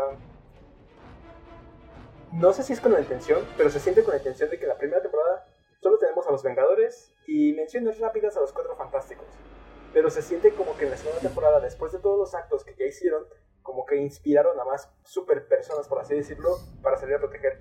Porque ya de, de primeras, en el primer capítulo tenemos a los Cuatro Fantásticos, en el segundo tenemos a Máquina de Guerra, eh, tenemos a Puño de Hierro, a Luke Cage, al nuevo Ant-Man, o sea, nuevos héroes, incluso si quieres contar a Falcon, que no hace ni madres en toda la temporada, eh, héroes nuevos que se, más que ser, más que ser controlado, o sea, básicamente el rol de Falcon fue el de Hawkeye en el MCU. Deja de eso, es controlado y es el único que no logra ninguna de sus acciones. Es como de, ay, fallé.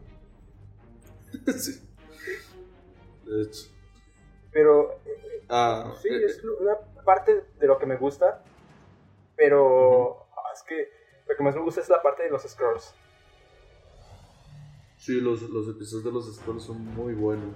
De hecho, desde el, desde el episodio en el que, bueno, eh, de hecho, es, en ese episodio le hacen la fiesta de bienvenida a la Capitana Marvel, ¿verdad? Ese episodio Ese es mi episodio me gusta. Igual, a mí me encanta porque ya después toda esta escena en la mansión es, Deja de eso. es excelente. o sea, es, Desde el la momento- música, inclusive, no sé, si, no sé si notaste la música. Sí. Que la música se empieza a hacer más tensa cuando, cuando ya, o sea, empieza a sonar cuando ya Iron Man dice, Nick Fury tiene un sospechoso y es Hawkeye, ¿verdad? Y ahí es cuando ya todos empiezan a ver a Hawkeye con, con mala cara, ¿verdad? Pero es que lo interesante es la tensión porque es cierto, los personajes, los personajes, ¿cómo van a saber quién es quién? Es quién? Y básicamente en ese momento, curiosamente, nosotros como audiencia lo sabemos porque lo vimos. Pero casi Iron Man, o sea, Iron Man lo mencionó por un segundo. El Capitán América podría ser un, un Scroll desde que lo encontraron. Si bien no es cierto, sí es un Scroll, ¿verdad? Y, y- y curiosamente es el, que me- es el que menos, o sea, es el que menos tiene como inter- intervención, porque, a ver, si bien está como, como una, sí, sí. como en cierta forma es, eh, protege, pro- los prote- eh, protege a ambos bandos. Los que están discutiendo son Iron Man y la Capitana Marvel contra Hawkeye y Hulk. contra este Hawkeye, contra Hawkeye y Hulk. ¿Verdad? Que por cierto, eso es lo que te quería mencionar. Ahí es donde se, ese, se nota que hay una amistad más fuerte con Hawkeye, entre Hawkeye y Hulk, porque Hulk, pues es, es Hawkeye es a quien más defiende, ¿verdad? Es como, es como si en, en el grupo Hawkeye fuese, por decirlo así, eh, la persona a la, que más, a la que más tiene confianza Hulk. Porque ya vimos en episodios anteriores que ellos tienen dinámicas, o sea, cuando Cuando se están cuando, burlando cuando- de. cuando Tony. hablan se- Por- eh, exacto cuando se están burlando de, de- de- de Tony por ejemplo y pues ahorita pues es Hulk quien defiende a Hawkeye pero ese episodio es muy bueno por eso por eso mismo y y, De hecho, no sé y- si- y- y me gusta No sé si lo notaste, pero en el episodio del Mundo Gamma, ahí lo dicen, o sea, tienen un acuerdo. Mientras Hawkeye esté en el equipo, Hulk va a seguir. Pero si Hawkeye se va, no. Y de, Sí. de hecho, hasta lo menciona al final de ese episodio cuando quedan protos. eh, cuando, cuando Hawkeye se queda, Hulk dice: Hice una promesa y me voy a quedar a cumplirla. O sea, me gusta mucho eso. Ya después tengo una, una- un tema, pero es más con toda la serie. Pero es que ese episodio, como dices, la bienvenida de la Capitana Marvel, desde el momento en el que vemos una vista externa, como que un, un plano subjetivo, pero porque estamos viendo como que toda la parte tecnológica. Yo, yo pienso al principio que estamos viendo una cámara de seguridad, pero en cuanto Pantera Negra voltea a ti y ves el rostro de Tony preocupado porque lo está viendo, ay, todo, todo, todo, es que en sí, toda esa escena te plantea lo que son los Scrolls, no es, ah, por ejemplo, yo estuve, no he terminado de leerlo, pero estuve leye- releyendo Invasión Secreta, y se basa más en la magnitud del conflicto, más en la magnitud de todo el crossover de los personajes, pero al menos en el evento nunca sentí una tensión real entre ellos, o sea, no, pero aquí eso es lo importante, como te decía, yo siento que aquí en la serie lo importante son los personajes y la dinámica que hay entre ellos, y por eso saben usarlo muy bien en un punto para que decir, ok, este episodio tiene que ser de todos los Vengadores, no confiando en nadie, como que de- de- dividiéndose en qué es lo que piensa cada uno, y las acciones de que todos toman en ese episodio hablan mucho de sus personajes. La charla deja a los Vengadores, no se puede confiar en nadie, no pierde tiempo discutiendo en quién es buen, quién podría ser un Skrull o quién no. En cuanto sabe que hay un Skrull, deja el equipo y se va a Wakanda a defender a su trono, porque es lo que hace un rey, como T'Challa. La Capitana Marvel, que, que en ese mismo episodio te dice, yo siempre estoy, estaré de acuerdo con las leyes, porque no hay nada superior a ellas, lo primero que hace es, ojo de halcón, tengo que llevarte a Sword. Hulk, Sí, o sea, por, Ajá. y, y eso que venían de una dinámica en la que o sea, estaban haciendo, estaban vacilando ahí en- mientras comían pizza, etcétera, y ahora poniéndolo más serios, pasa eso, o sea, no, si bien sí son amigos, pero yo tengo que respetar las leyes. Yo mi, traba- mi, tra- mi trabajo es con Sword, con Sword, entonces tengo que hacer, tengo que hacer mi trabajo como tal, tengo que llevarte. No importa si compartimos un momento ahí, eh, ahí eh, riéndonos o, haciendo no sé qué mierda, pero, pero ahí es cuando ya todo se pone serio y la Capitana Marvel pues tiene que seguir sus, pues, su- tiene que hacer su trabajo. Y, y de, pues no sé, es que eso es lo, es que eso es lo que es que eso es lo que me gusta de- del episodio, incluso Iron Man. O sea, Iron Man Iron Man desconfía, desconfía de todos. Pero es que yo, pero es que yo siento que sí, sí comparto mucho el sentimiento que pueda tener Iron Man por todo lo que dice, o sea, quién es porque, porque, porque, porque ahí pues él explica, el Capitán América podría ser un Skrull desde que lo encontraron. Av- Avispa y Hulk cambian, de, forma. Ta- T'Challa investigó a, a todos los miembros de los Vengadores, ¿verdad? Eh, Hawkeye, que es el sospechoso principal porque él tuvo contacto con, con Víbora, quien para ese momento había sido... eh, ella había sido sustituida por un Skrull cuando se enfrentaron en ese episodio, ¿verdad? Entonces sí es... La Capitana Marvel tiene poderes de aliens. Ah, no, de hecho ella, eh, ella, ella estuvo todo el tiempo, o sea, aparte de los por eso ella estuvo eh, interactuando con, con los Kree, ¿verdad? Quienes, quienes eran los que eran, pues, conocían más de los Skrulls. Pero sí, es, es... No, sí es, sí es muy, muy, muy bueno ese episodio. Ya te digo, por la música. La... Siento que es. Siento que en ese episodio. eh, vos ves que siempre está el mismo. El, el, mismo leitmotiv del, del- de la serie, ¿verdad? El- pero en este episodio. En este episodio la música cambia. O sea, es, es, es una situación muy seria. O sea, más seria de lo, de, de lo común. Y Avispa, que es el persona del alivio cómico. Que si, que si bien empieza riéndose de la, de la broma, ya después. O sea, se, se preocupa, o sea, se nota que es un, se nota que es un, es un tono. Siento que, es, siento que es el momento de la serie donde noto un tono muy diferente a, lo- a los demás episodios. Siento que es ahora sí, el, y, y está muy bien construido el ambiente de desconfianza. Y todo, y, todo desde el- y todo inicia desde el punto de vista de Iron Man. Porque Iron Man ya los vio, ya sabe lo que está pasando, ¿verdad? Entonces para él es complicado co- confiar en alguien. Entonces sí me, sí me... Y además no solo es saber quién es, sino desde cuándo ha sido y qué tanto saben. O sea, eso, eso es muy interesante del, del tema, del tema de los scrolls. Es como, es como jugar Among Us, básicamente. Am, pero sí, el, pues el, el final donde, to- donde terminan enfrentándose entre todos, ¿verdad? Oh, sí. Es como. eh, sea, Eso, eso, eso, para, un- eso para un Civil War está excelente y tiene un, tiene un mejor contexto. Siento yo. O sea, siento que es una. Siento que un contexto interesante es un todos contra todos. Porque no sabemos quién es quién. Y, y- si uno. Y, si no quiere irse por la. Y si, y si el principal sospechoso no quiere irse por la fuerza, hay que forzarlo, ¿verdad? De hecho, me recordó mucho a Civil War. Por.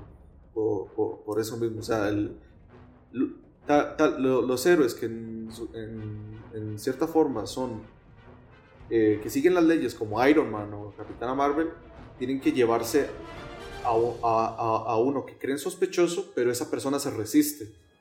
Pues en Civil War tenemos a Iron Man en este caso que se quiere que, que, pues planea llevarse ante el ante Ross al Capitán América pero también se resiste. O sea es parecido. Nada más que me gusta más el contexto acá porque es un contexto no no por unos acuerdos de mierda sino por por porque porque sí o sea porque hay que por- porque ahora sí es una una cómo decirlo una amenaza muy grande que los que, que los está dividiendo a ellos eso es lo que es lo que me gusta de, de ese episodio por lo menos y casualmente es curioso yo, yo nunca he leído el cómic de, de- de Civil War 2 que es un que es un enfrentamiento entre Capitana Marvel y, Iron Man. Me llamó la atención que aquí son ellos dos juntos contra los demás. ¿no?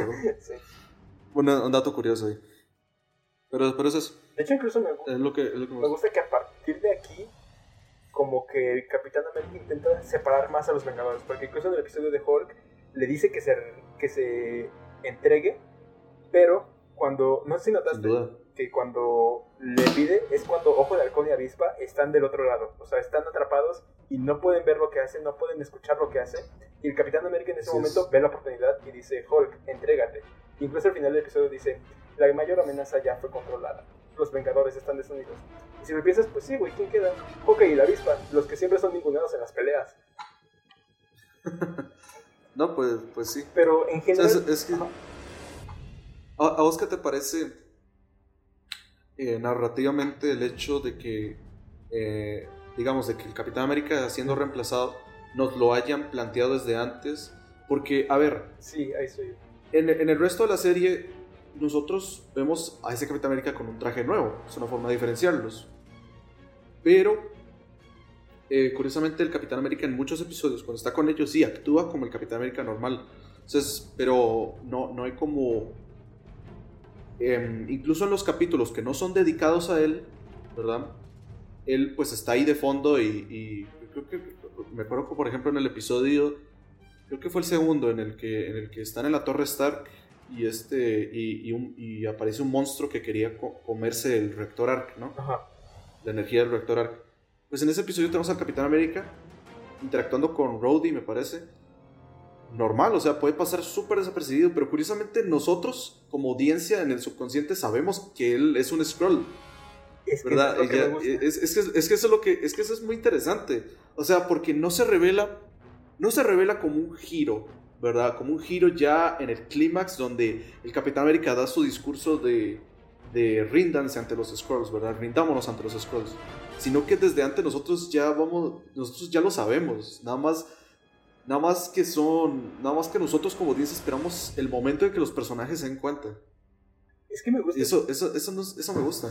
Me gusta porque justamente es eso, es como de, ok, no queremos un plot twist entre el- esto, que al final eh, toda la audiencia se quede loca de que era un scroll, no, no, no, no. Vamos a hacer una temporada con un cliffhanger y a partir de ahí, cada episodio van a ver al Capitán América, Va- van a centrar su atención y inconscientemente, porque al final, Es eso. eh, desde el inicio, cada, cada episodio te ponen en el resumen eh, que el Capitán América es un scroll. Y inconscientemente te vas a estar fijando qué es lo que hace diferente este Capitán América. Incluso en el episodio donde está con los Kree, lo notas muy enojado, eh, algo que el Capitán América no haría. Pero si, si no hubieras visto ese episodio de los Skrull, pues no te hubieras dicho qué raro, pero hasta ahí. Pero ya cuando lo ves, te dices, ok, ok, ok. Y también me gusta porque siento que desvía la atención de, ok, aquí no vamos a tener plot twist, eres el único filtrado de la serie.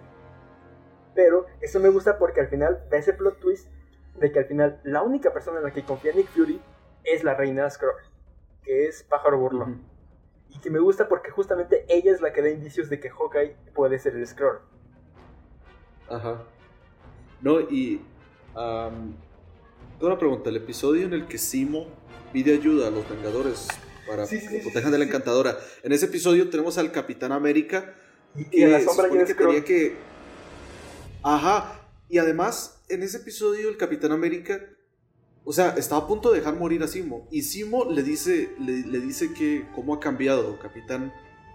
O sea, eh, es que es, es que es muy inter- es que es muy bueno y, y por lo, y lo que vos decís, o sea, al final la serie te obliga, ya te dimos esta información, ahora quiero que vos estés atento de los comportamientos del Capitán América, porque no, porque no vamos a estar poniendo escenas a cada rato del Capitán América comunicándose con la reina, sino que vamos a poner, vamos a poner, vamos a hacerlo más sutil y vamos a meter ciertos comportamientos que si ustedes como audiencia ya conocen al personaje después de toda la primera temporada, obviamente ustedes no van a, no van a creer que él sería capaz de hacerlo. Y por eso los personajes están muy bien estructurados porque, su- porque, como- porque creo que vos lo mencionaste, o sea, los, persona- los personajes no harían algo que, que, que- que los traicione a sí mismos. En cambio, el Capitán América sí lo hace.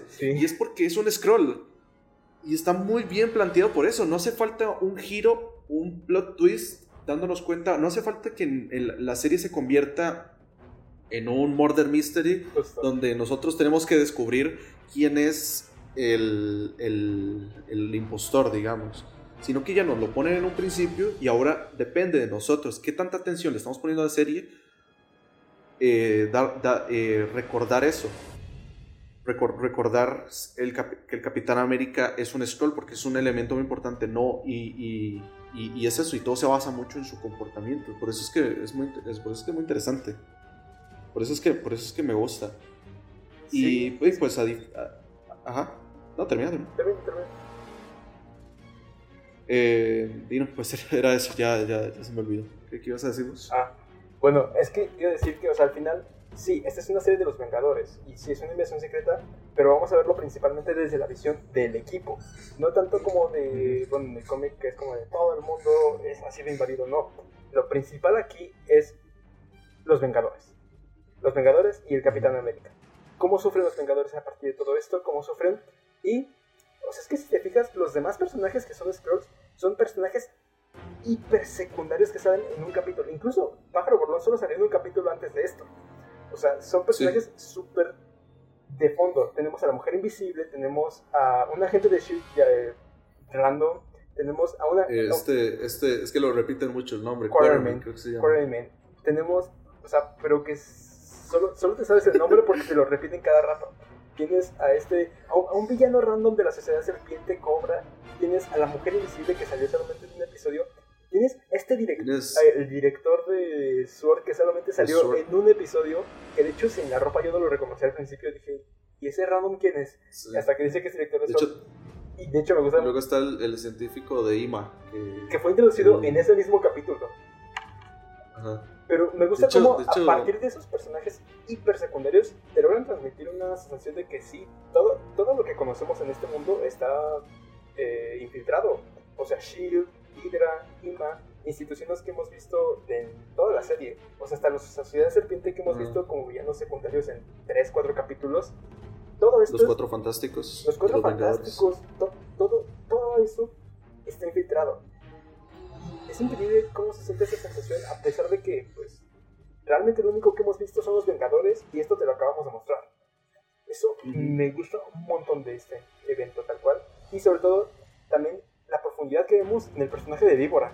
Porque Víbora en la primera temporada era un personaje Sí. villano más. Pero me gusta que aquí es el único villano que como que tiene un honor y le dice al Capitán América, cuando esto termine, vamos a pelear entre nosotros. Pero mientras sigan los Skrulls, yo voy a pelear a tu lado.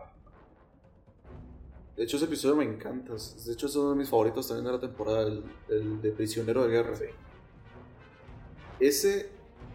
E, Es que, es que ese, me, ese me gusta porque, por lo que decís, digamos, muestran a personajes que, como dijo el capitán, algunos los conozco, otros no, algunos hemos peleado entre nosotros, etc. Es, es, Yo es, eso, o sea, yo viendo el a- episodio, ahora, algunos los conozco, algunos no. Ahora, ahora, es esta, ahora es esta cuestión. Ahora el villano, la amenaza, es más grande que sus rivalidades. Entonces tienen que, tienen que trabajar juntos para huir. De hecho, y es, y es que el Capitán América es un personaje que siempre. Que, que, que- sus diálogos son muy. son muy inspiradores. De hecho, en muchos capítulos de serie son muy inspiradores de diferentes formas. Y, y él, y él les dice. eh, en- de hecho, en ese mismo diálogo, algunos los conozco, a otros no. Con, al- con algunos he peleado. Pero todos tenemos algo en común y es que somos humanos. No, no sé qué estará pensando cuando vio el tipo este que parece una culebra, pero. Pero. Pero sí, en, en sí, es, en, sí- en- en- sí son humanos, viven en la tierra, maldita sea. Que en fin, eso te iba a mencionar así rápido. La sociedad serpiente como que están muy raros, ¿no? Algunos, o sea, son tipos nada más con disfraces, pero hay güeyes que... Hay un güey que tiene una cabeza de serpiente que no tiene brazos, no sé si lo has visto, y es como de... Sí, sí, "¿A sí. qué son estos? Pero no, sí.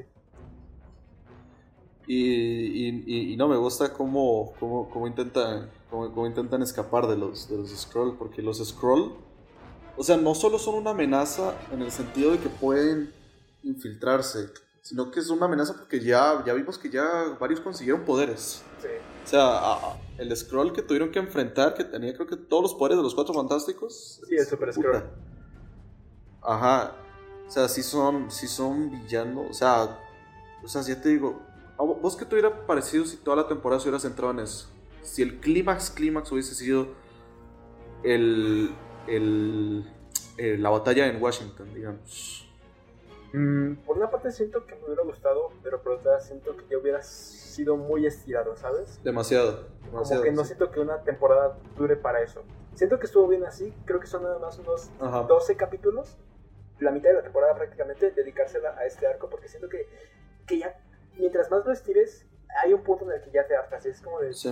¿qué, qué tanto puedes estirar esto? O sea, están en el espacio, ¿me vas, a hacer, ¿me vas a hacer un episodio de cómo llegan del espacio a la Tierra? No, no, no, no me jodas. Sí, no, yo. No, de hecho, yo siento que está bien porque vemos. Sí, vemos un episodio con el capitán siendo secuestrado, ¿verdad? Además, o sea, to- toda la primera parte de la temporada siempre hay como pequeñas pinceladas de eso, ya te digo. Los, los comportamientos del Capitán América, cuando básicamente le dice a Hulk que se entregue, ¿verdad? Sí. O sea, ya sabemos, porque ya- nosotros ya sabemos que él es un scroll. Todo eso es parte de, de ese arco, a pesar de que los episodios quizás traten de otras cosas, como el episodio del Hulk rojo, ¿verdad? Eso es otro arco, además. Otro arco diferente. Em, ¿Cómo se llama esto? Puta, se me, se me fue lo que iba a decir. Eh, y, y ya, pues, pues, o sea, es que lo que yo, yo lo decía porque a mí me parecía que los Scrolls sí tienen el potencial para ser un villano, pero un villano así, o sea, bueno, un villano no, un grupo de villanos, porque son un pichazo, son como, o sea, de ser, de, de ser, de ser villanos muy, muy, una amenaza totalmente grande para los, para los Vengadores. Y no sé, me, me, me pareció interesante con, con todo esto el planteamiento que... Porque yo no he leído el cómic, yo no sé qué tan épico puede parecer el cómic.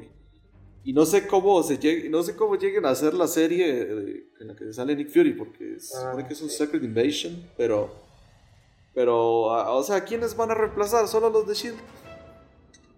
Es Es que, quién sabe, pero... Es que te digo, pero o sea, aquí hicieron a los Vengadores, o sea, pueden hacerlo muy contenido y puede salirles muy bien, pero conociendo a Marvel no lo creo. Sabes que MCU, ya te lo digo, MCU deja todo para una película, deja los grandes arcos para una película y ya. Es que ese es el pedo. Pero, pero no sé, aquí, aquí me parece, aquí, aquí me pareció bien. Y eso que son capítulos de, de ¿qué? 22 minutos. 22. Bueno, pongámosle, pongámosle media hora porque obviamente están divididos en bloques por los comerciales. Pero son muy cortos, son capítulos muy cortos. De hecho, hasta. De hecho, hasta. Yo creo que ahorita vamos a eso, el final, o sea, el final. Que el final ya de por sí es, es abrupto, es un capítulo tan corto, weón. Por lo menos 40 minutos, pero 22 minutos para eso, así es loco. Y de pues. Pues nada, volviendo a los scrolls, por cierto, el- el- en el clímax, en el clímax en Washington, cuando después de que el Capitán América impostor haya dado ese enorme discurso que me encanta que, que me encanta, que, me encanta que tenga repercusiones además. Ya en ese clímax vemos que todos están enfrentando y el Capitán América llega y se enfrenta a su contraparte. Lo que me gusta aquí, lo que me gusta aquí es cómo se plantea en términos de montaje por, y, y cómo es que, por ejemplo, el Capitán América se encar- está, encar- está encargándose simplemente de vencer a él, a su contraparte. Le da sus... sus le, le dice, los, los humanos, hay algo que ustedes no pueden reemplazar de nosotros y es nuestro espíritu, porque nosotros no, no nos rendimos, no nos doblegamos, etc. Y la música, cuando empieza a sonar la música, el leitmotiv, ¿verdad? Pero de forma... Cuando, pero cuando ya lo empieza a golpear, ¿verdad? Y vemos que, aparte, vemos a los demás Vengadores peleando contra los Super Scrolls. Y vemos que está a punto de derrotarlos. Llega Thor. Sí, y Thor como que los, los remata. Y el Capitán América remata, pero a su contraparte, porque Sí. él es su enemigo. Es como. Es como. Es como. Ese. Esa. Ese clímax personal para él, el derrotar a la, perso- al- al- a la persona que, como dijo él, le mintió a los Vengadores, básicamente le robó, le robó su cara para mentir a los Vengadores, para mentirle al mundo. Y pues lo que, él- lo que, y, y lo que él quiere, lo que él está enfrentando es eso mismo. O sea, el capi- no, vemos, no vemos al Capitán América rematando a los Super Scrolls o peleando contra ellos inclusive, sino que él pelea exclusivamente contra Con su contraparte. Y eso, es lo, y eso es lo que me gusta. Y es muy épico en ese aspecto porque es, un, porque es eso, es esa, es esa batalla personal que tenía. Ese, ese, ese episodio me gusta mucho en ese clímax y lo que va después también. Hasta el final me porque, encanta. porque el final es muy bueno, porque si bien, Sí, y eso, y eso se repite en el siguiente episodio en el que aparece Spider-Man, si bien tenemos que el Capitán América es inocente, ¿verdad? Porque él fue, él fue sustituido por un Skrull, él siente, él, siente, él siente culpa. Él siente culpa por quizás no haber estado ahí, por quizás eh, haber, haber permitido eso, a pesar de que él estuvo, él estuvo secuestrado. Y, y básicamente su imagen, su imagen quedó hecha pedazos, como dijo Thor, como dijo Thor los, los, los, los edificios destruidos, los huesos rotos son cosas que se, que se arreglan fácilmente. Pero la amistad rota, la, La confianza, confianza rota, rota. son, son heridas me encanta ese que tardan en sanar. Es, es que es un final. Sobre muy todo bueno, mientras y el el, capi- Capitán América no dijo nada en todo eso. O sea, estaban hablando de cómo salvaron el mundo y todo eso. Y el Capitán América está en una esquina y de repente se va. Como todo empieza a decir, todo eso se puede recuperar. Pero la amistad rota, la confianza rota, es algo que tarda más en sanar. Uy, qué buen capítulo. Sí. Me dices, me dices que triunfaron. Es prácticamente decir tri- triunfamos, pero ¿a qué costo? O sea, ya no vamos a confiar entre nosotros. Exactamente. De hecho, hasta lo dice No, T'Challa, es- hasta lo dice T'Challa cuando vuelve en su episodio. ¿Por qué, me veo- ¿Por qué me tengo que unir a los Vengadores? Sí, derrotamos a los Skrulls, pero eso que ha cambiado entre nosotros. Dijimos cosas que no queríamos decir. No confiamos entre nosotros eh, inconscientemente. ¿Por qué, de- por qué habría de volver con ustedes? Exacto, exacto, es eso. la- O sea, básicamente, lo creo que una- de lo mejor que deja este arco es- mucho las repercusiones. Porque es eso, la, el, el- básicamente esta, todo, todo esta, todo esto, todos estos episodios demostraron que el equipo, o sea, básicamente desplomaron al equipo. O sea, lo, o sea si bien hasta último momento se unieron para derrotar a los Scrolls, todavía pues hay, hay muchas heridas que, que, que quedan por sanar. Y en el episodio siguiente, que es en el que aparece Spider-Man, ¿verdad? Eh, está mucho la repercusión de eso. De hecho, me da, me da gracia que el periódico, el periódico amarillista que siempre termina la- lanzando porquería al. Capitán América es el, Daily Bugle, ¿verdad? Con J.K. Simmons. Era J.K. Simmons, eso yo tenía duda. Era J.K. Sí, Simmons era J.K. poniendo la voz a, a Jonah Jameson. Sí, era J.K. Simmons. Uf. Impre- impresionante. O sea, yo, es que yo, yo la serie la veo en español. Yo, Yo también, yo la serie en español, yo así fue como la vi desde siempre. Y es bueno que también hayan respetado la voz de, español de Humberto Solórzano, porque él, él, él- ajá, él es, él es Jonah Jameson en todas las versiones, sin duda. Pero no, me, no sabía que era J.K. Simmons. o sea, Eso, eso sí me. O sea, me acabas de, me acabas de volar la mente, la verdad. Sí, era J.K. Simmons. Está, muy, está muy interesante eso, pero... eh, Y ese capítulo, ese es otro capítulo que me gusta. Es que, es que ya te digo, hay muchos capítulos que me gustan, pero es el, el de Spider-Man, es muy interesante. Y, y yo creo que una vez te, te había pasado eh, por, por un reel, ¿verdad? Ese discurso que le, que le dice el Capitán América al Hombre Araña. Yo, yo sé quién eres, no pides las gracias, ni siquiera un reconocimiento, ¿verdad? Pero siempre haces lo correcto, aunque no te paguen y yo, y yo, y yo voy a hacer igual que, y yo voy a hacer lo mismo, ¿verdad? Al final la verdad se sabrá, etc. Es un gran discurso. Es que el Capitán América, uno, uno de los mejores elementos que tiene este personaje en estas series es que sus, sus diálogos, ya te lo dije, sus diálogos inspiran mucho y, y te llegan, o sea, te llegan Sí. por, el, por el contexto, o sea, el personaje, el personaje es... O sea, eh, hay algo que siempre me llamó la atención desde de, de esta serie. Y desde esta serie siempre lo he visto hasta, hasta inclusive en el MCU. Es que el liderazgo de los Vengadores, ¿verdad? Liderazgo, digamos, entre comillas. eh, yo, siempre pensa- yo siempre pensaba, gracias a esta serie, que Iron Man era el líder de los Vengadores, ¿verdad? Él, él era el que decía, Vengadores Unidos, ¿verdad? Y porque él fue el que los, el que los juntó serie, pues. Pero según yo, el verdadero líder en los cómics, y eso me lo vas a, eso me lo vas a corregir, es el Capitán América. Es igual que aquí. Iron Man junta a los Vengadores y... Es más, al principio es un, ma- un rol no dicho, igual que aquí, o sea, es más un rol de batalla, ¿sabes? O sea, en la batalla todos dicen, todos hacen lo que dice el Capitán América, porque pues es el Capitán América, tiene años de Es el estratega. Es el estratega. La, la manera en la que habla, incluso, o sea, apenas llega la amenaza y luego, luego dice, Hulk avispa a los pies, ojo de halcón, pantera negra, por allá. Iron Man, conmigo, o sea, desde el momento uno en el que llega la amenaza, él ya tiene la estrategia toda planeada. Y es más un rol dicho. De hecho, creo que hay un episodio donde casi que Iron Man le iba a decir eso al Capitán América, ¿no? Que le dice, creo que es tiempo de que nos lideres o algo así, y una amenaza pasa. No me acuerdo. Fue en el último. Fue en el último. Fue en el último. Cuando él dice, haz la llamada. Ahí Iron Man le dice al Capitán América. que- No, pero, o sea, sí, pero en un episodio, pero eh, antes, o sea, hay un episodio, no me acuerdo en cuál es porque la segunda mitad me la eché toda en un día. Recuerdo que hay un episodio donde Mm. lo, lo iba a nombrar como líder, pero pasa algo y ya no, ya no se lo pasa. No me acuerdo por qué.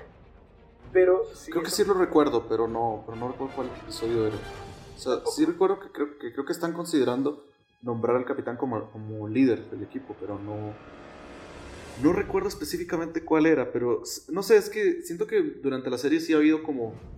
como una. como un coliderato, digamos, entre Iron Man y el Capitán América. Eso- Así lo he visto yo, porque en el episodio de Kang, en el que Kang los lleva al futuro y ve que el, el sol había sido eh, destruido y la Tierra está hecha mierda, es este el Capitán América dice, bueno yo si el si, si entregarme hará un cambio con este futuro, pues eh, eso pues yo acepto la responsabilidad lo que sea. Y este y le, y le dice a Iron Man, pero es tu decisión, Iron Man. Como si es eso me llamó la atención porque no sé, yo lo intuí como una forma de que el Capitán América, si bien él, él es el estratega, él es el que inspira al equipo inclusive, él, él reconoce a Iron Man como el líder del equipo, o sea, él no, él no, se, él no él no... Él, él, ordena en batalla porque tiene que hacerlo, porque el equipo no puede andar, no puede andar solo. Y Iron Man no, no, no, ese no es su campo, digamos. Pero como que en, en, esos momentos, más en calma, siento que el Capitán América reconoce el liderazgo de Iron Man y lo sigue como un soldado más. En, en ese sentido, o sea, como que no trata de, de, de, ¿cómo decirlo? De hacerse con el, con el liderazgo. El scroll sí, el scroll ya dijo, yo los quiero. sí, sí, me aceptan, ¿verdad? Pero que, que, es algo que también diría el Capitán América, de hecho, si Iron Man no estuviese. Pero, eh, no sé, eso es como el tema con el, con, con, con, el liderazgo de los, de los Vengadores. En el MCU me parece curioso, porque en el MCU, en la primera película de los Vengadores, eh, bueno, cuando el Capitán América les dice lo que tienen que hacer cada uno, y Hulk aplasta. Ahí como que Iron Man siempre me llamó la atención que Iron Man fuese el primer personaje con el que empezaran, ¿verdad? Entonces, eso inconscientemente me hacía pensar, bueno, él va a ser el líder de los Vengadores, pero yo, Iron Man, como que, como tal, un líder nunca lo llegué a, a sentir en el MCU más que acá. Acá por lo menos, o sea, ajá. Hasta lo dice en la segunda, en la segunda película, ¿no? Que le dicen todo bien, jefe, y dice, en realidad él es el jefe, yo solo pago por todo. Sí, de hecho, es una for- forma de resumirlo excelentemente. Básicamente, o sea, Iron Man les, pro- les da la tecnología, se pueden ahí quedar en la Torre Stark antes de que antes de que la vendiera, ¿verdad? Pero, pero sí, él es el que da los recursos y el Capitán América es el líder, líder estratega, digamos. Pero por eso siento que en la serie, por ejemplo, pasa lo mismo. O sea, Iron Man, Iron Man pues los lleva a la mansión, él forma el equipo, ¿verdad? Pero el Capitán América es quien los lidera en batalla. Entonces siento que en eso pasa el tema del coliderato entre ambos. Sí. Y, y está interesante, la verdad. La verdad es que no sé, siempre me ha dado, me ha dado duda porque en otras, no sé, en otras series o películas he, he visto al Capitán América, me- o sea, han dicho literalmente al Capitán América que es, él es el líder del- de los Vengadores. Pero aquí hay como una relación de co-líder, digamos. Pero era, era, era eso que me, que, me, que me llamó la atención. Y, y bueno, con respecto al, al- volviendo al episodio de Spider-Man rápidamente, pues ese discurso, ese discurso es, Todo es esto es el episodio de Spider-Man. y, y lo del final, el final del episodio también me gusta porque es como una extensión de eso. No sé si te acuerdas que Spider-Man lee el periódico y lee que el, que el Capitán, América, lo salvó a todos. De, de la sociedad serpiente y de la amenaza de Spider-Man. Sí. Y el pobre, y el pobre Spider-Man todo emputado con, con, con Jameson, ¿verdad? Pero el Capitán América, el Capitán América siempre, siempre sabe qué decir el personaje. Eso es lo, lo- lo interesante. de él. O sea, es que a todos, a todos siempre les, les, va, de- les va a dedicar algo. A, a, a Hulk, por ejemplo. Sí. Ah, e- ese fue el que te pasé, perdón.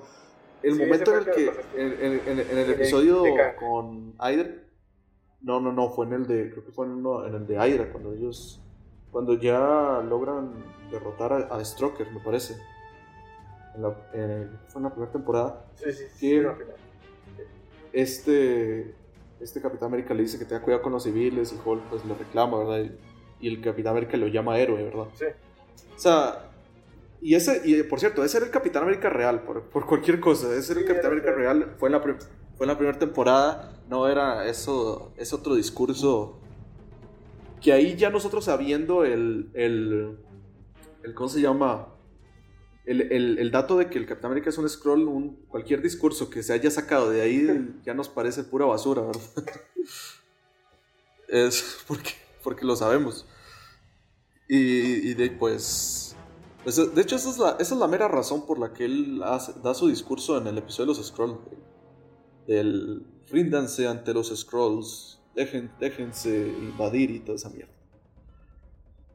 Ah, pero bueno, no, el Capitán América parece un gran personaje también, es un personaje muy bien desarrollado en esta, en esta serie también.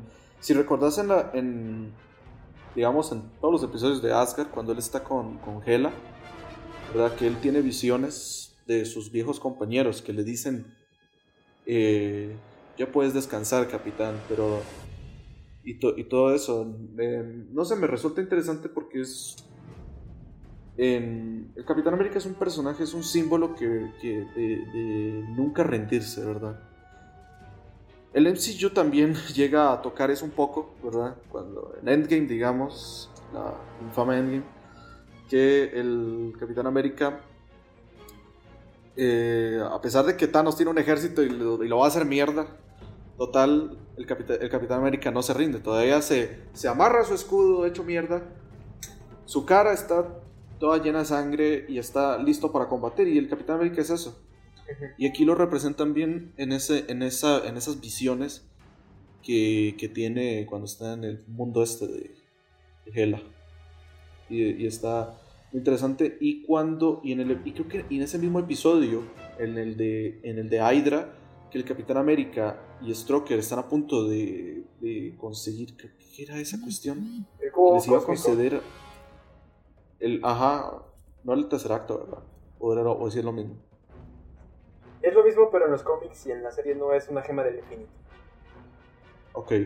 La cosa es que en ese momento eh, se supone que el Capitán América to- tocó esa cuestión y se supone que se, se iba a cumplir algo que él hubiese querido siempre, ¿verdad? En ese momento le preguntan, Cap, ¿y qué hubieses pedido, verdad? Y en ese momento vemos el flashback de, lo, de, Bo- de lo de Bucky, ¿verdad? Es- es- es- está muy bueno porque ya en el episodio del, del Win- de Winter Soldier, pues el, el remordimiento que tiene el Capitán América es que pues su compañero, su amigo, eh, murió, pues dice que murió, ¿verdad? Entonces él trata de, de, de- de resolver este misterio de quién es el, el soldado del soldado del invierno y en todo momento y en todo momento en el que Bucky está casi que a punto de morir, el Capitán América dice, no, tú no mueres.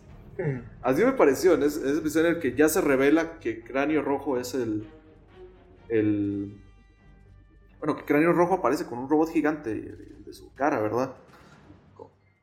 Algo así.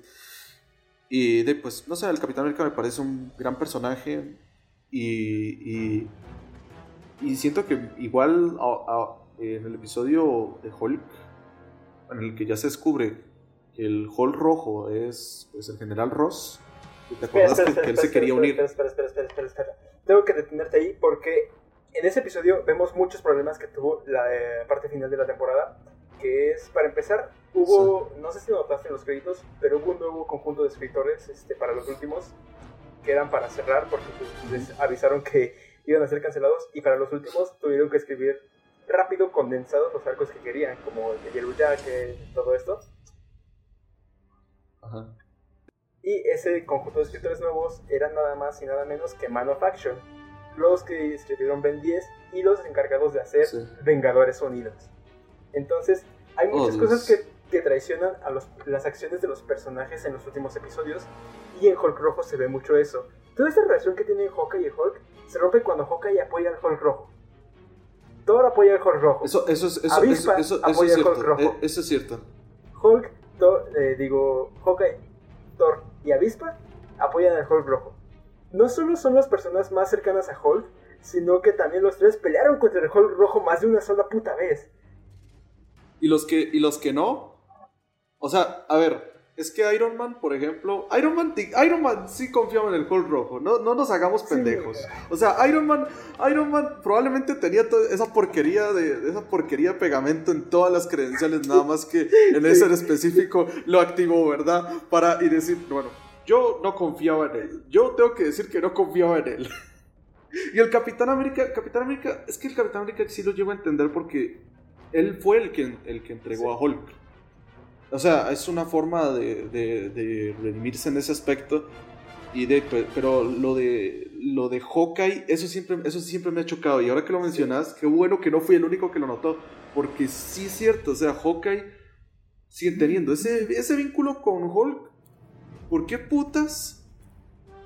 Eh, ¿Por qué putas? eh, ¿Cómo se llama? Acepta al Hulk rojo. Exacto. Es que eso es lo que. De hecho, el arco del Hulk rojo a mí me, a mí me gustaba porque yo sí conocía la historia. Yo sí conocía que él era el general Ross. No sé si eso ha sido siempre así o solo fue específico para la serie. Siempre. Pero. Pero. Eh, ¿Cómo se llama? No sé, yo, yo, yo. e- Era como otro. e- Ese, ese, ese sí fue como un cliffhanger, ¿verdad? Que, que no. Que no.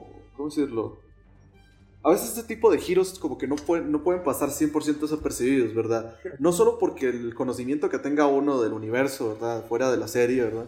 Los cómics y las películas, etcétera, sino también por detalles que uno que uno nota extraños. No sé si vos te acordás que en el primer episodio en el que sale el Hall rojo, vemos que hay un sujeto al que le están inyectando, pues, el... eh, creo que- ajá. La serie de Hulk. Y la voz, y la voz, la sangre de Hulk. Y la voz del sujeto, que si bien solo dice un... Es el actor de doblaje del General Ross, o sea, no nos hagamos pendejos. o sea, es, que, es que el problema es reconocer voces, es, es- es- son es elementos externos que, que uno pues lo hacen, lo hacen pensar. Si bien hay personajes que comparten, que comparten actor de voz o, o- o suelen cambiarlos, por ejemplo, creo que a Black, a Black Widow le cambiaron el actor, la actriz de voz desde el episodio de Hulk hasta los demás que desaparecen. Y hay personajes que, comparten actores de voz como Samson y, el Soldado del Invierno. El General Ross, pues ya sabíamos que era él. o sea, su, su voz es muy, muy característica y con solo una expresión del ya sabemos que, es, que puede, que puede ser él. ¿Verdad? Por más, por más que la serie nos lo quiera ocultar como que el, el General Ross está diciendo a sí mismo que es una amenaza, diciendo que el Hulk, Rock, un Hulk es un Hulk, también es una amenaza, etc. ¿verdad? Y, y nada, lo, lo que si bien es el- esos elementos de los personajes, tenés toda la razón, más, más que nada con... Yo diría que más que nada con Hawkeye. O sea, los demás también, pero Hawkeye... Eh, Avispa por lo menos recapacitó en el momento, ¿verdad? Mínimo. De, de hecho, de Avispa sí me lo creo, de Avispa sí me lo creía. Yo no confío totalmente en él, pero de Iron Man no, Iron Man es... Trata de sacarse de la, de la bronca, ¿verdad? De salirse de, la, de salirse de la bronca él mismo diciendo, no, yo nunca confío en él, pero no se preocupen, sus tarjetas no tienen esa cochinada. Am, y de pues lo que me gusta es eso, el cambio que ya, el cambio que, que vio Hulk, porque eh, quizás en los primeros episodios este Hulk lo hubiera matado al, al general, al general. Pero en ese momento, de, pues, pues dice, bueno, si bien lo detienen, pero igual termina diciendo, eh, yo reconozco a un monstruo cuando lo veo. Sí. Y eso, eso es muy, muy interesante. O sea, este personaje, el general Ross, eh, o sea, sí es, un, sí es un cabrón, ¿verdad? Un cabrón y un necio. Es un personaje que, o sea, hace todo lo posible porque Hulk esté atrás de las rejas, sin duda. Es como que su, su, objetivo ya está. No sé, es, es, es curioso que hasta lo intenta inculpar, ¿verdad? Y termina convirtiéndose en, en, en- en- eso mismo, en un monstruo. Eh, el Hulk rojo, el Hulk rojo, vos que, vos que sabes más, siempre ha sido malo, siempre ha sido un villano o alguna vez ha sido un antihéroe. Mm, técnicamente, con el paso de los años, se convirtió en un antihéroe. Se volvió parte de los Thunderbolts, según yo. Y pues, en una exquisita serie llamada Los Agentes de Smash, es amigo de Hulk, así que supongo que en algún punto lo fue. Sí, es cierto, esa, esa serie. Que, que, por cierto también eh, creo que la reemplazaron por Ultimate Spider-Man y en el bloque de Marvel, ¿no? O las daban juntas, no sé. Ni me acuerdo. La Creo que también la, la, la, la daban esa serie. Am, no sé si hay algo más que quieras mencionar o pasamos para el final. Eh, ah, es que quería mencionar otras cosas, pero... Bueno, no, no, no, rápido, dale, mencionalas, mencionalas, mencionalas. Te digo, esta segunda temporada, bueno, esta segunda mitad de la temporada se siente súper, súper comprimida, sobre todo el final, pero pues es que sí, toda la temporada se siente muy comprimida porque, no sé si notaste esto, después de que Visión se une a los Vengadores y tiene el episodio con Kilgrave, no vuelve a aparecer. Yellow Jacket, después de que tiene su episodio de Yellow Jacket y se une a los Vengadores, no vuelve a aparecer hasta el episodio de los Kree. El- este Scott Lang, que. Bueno, que, ¿Cómo se llama? Scott, no, eh, eh, no, no importa, o sea, lo que me refiero es Visión y Yellow Jacket, porque son introducidos O sea, los en la- principales, pues. Ajá, son, ah, por- o sea, eh, Scott no, nunca fue vengador en esta serie. Me refiero que O sea, en ese aspecto, sí. me refiero es que son vengadores, vengadores, vengadores. que Visión es introduc- que ellos son introducidos en los últimos episodios del- de la serie. Y o sea, son introducidos así como de bien, bienvenido a los Vengadores. Después de eso, ¡pum! Adiós. No, no, no aparecen ni siquiera de fondo. O sea, es, es lo que me salta a veces. No aparecen ni de fondo hasta que llegue el episodio de los Kree. Sí. Porque Visión, hecho, el- el- Visión es introducido lo del Tron. Luego tiene el episodio de Killgrave. Bueno, del Hombre Púrpura. Y ya. Pues creo que esa es su mejor, su mejor participación. Ahora sí, siendo bueno, ese es el, el episodio del Hombre Púrpura. Básicamente. El episodio llamado Emperador, Emperador Stark. Ese episodio, te voy, te voy a ser honesto, nunca lo había visto en mi vida. Pero nunca. Y hasta ahora me, y hasta ahora me di cuenta. O sea, ese episodio lo vi y me, y me, me llamó la atención en, en cierta forma, porque se llama Emperador Stark y yo digo, puta, ¿qué le estará pasando a este, a este, a este cabrón para, para convertirse en un, un... Sí, porque pusiste la, No sé. O sea, la- es que. el, el pulgar arriba. Es que la cámara como que está medio automática y me hice así. Levanté el pulgar y Ah. hice así. Pero continúa. ¿Y a vos qué te parece ese episodio en general? A mí me gusta, pero porque después de ver Jessica Jones me enamoré de Killgrave como personaje. Siento que es un personaje que se puede sacar mucho tanto a él como a sus víctimas. Porque bueno, esto es más hablando de Jessica Jones, pero me encanta todo el trauma por el que tienen que pasar las personas que son controladas por él. Y todo el trauma que tiene que vivir él por tener ese, esa maldición. Aquí evidentemente es un programa para niños y el personaje nada más es malo porque es malo, ¿no? Pero me gustó más que nada por la parte de visión y por la parte de que al final por cuál es la razón de que todos los Vengadores se salgan del encantamiento, ¿sabes? De que el Capitán América está viendo todo el discurso que da o por ejemplo que con Hawkeye está diciendo yo sigo las órdenes de Amo Stark y el Capitán América para despertarlo dices por favor, eres ojo de halcón, nunca le haces caso a nadie y no vas a empezar a hacerlo ahora. Y eso es lo que lo saca del trance o que Capitán Marvel se preocupa por sus compañeros, la vida de sus compañeros y eso es lo que la saca del trance. Ese tipo de cosas son las que me gustan del episodio, pero en general se me hizo, o sea, ni me acordaba de él. Sí, no, ya, ya te digo, a mí me, me, me, me- no sé, me, me llamó la atención ese episodio porque nunca lo había visto en mi vida. De hecho, desconocía de su existencia, la verdad. Y, y, y pues al final es Iron Man controlado, ¿verdad? Eh, también arrepintiéndose de sus actos, diciendo que él, pues, eh, que creo, que creo que había dicho, Que al final, que él eh, o sea, todas las ideas eran de él. Que Killgrave nada más hizo Ajá. que, lo hizo, que las hiciera. Exacto. Pues, y el Capitán América siempre dice, no, nadie te culpa, está tranquilo. Básicamente. o sea, obviamente con su, con su labia, ¿verdad? Pero si yo fuera el Capitán América después de dar mil discursos a todos los personajes, yo diría, "Has- hasta este punto yo diría, nadie te culpa, tranquilo. Que por cierto, ¿no te parece Eh, curioso que en la segunda mitad hay muchos capítulos donde hay personajes o cambiados o que les lavan el cerebro?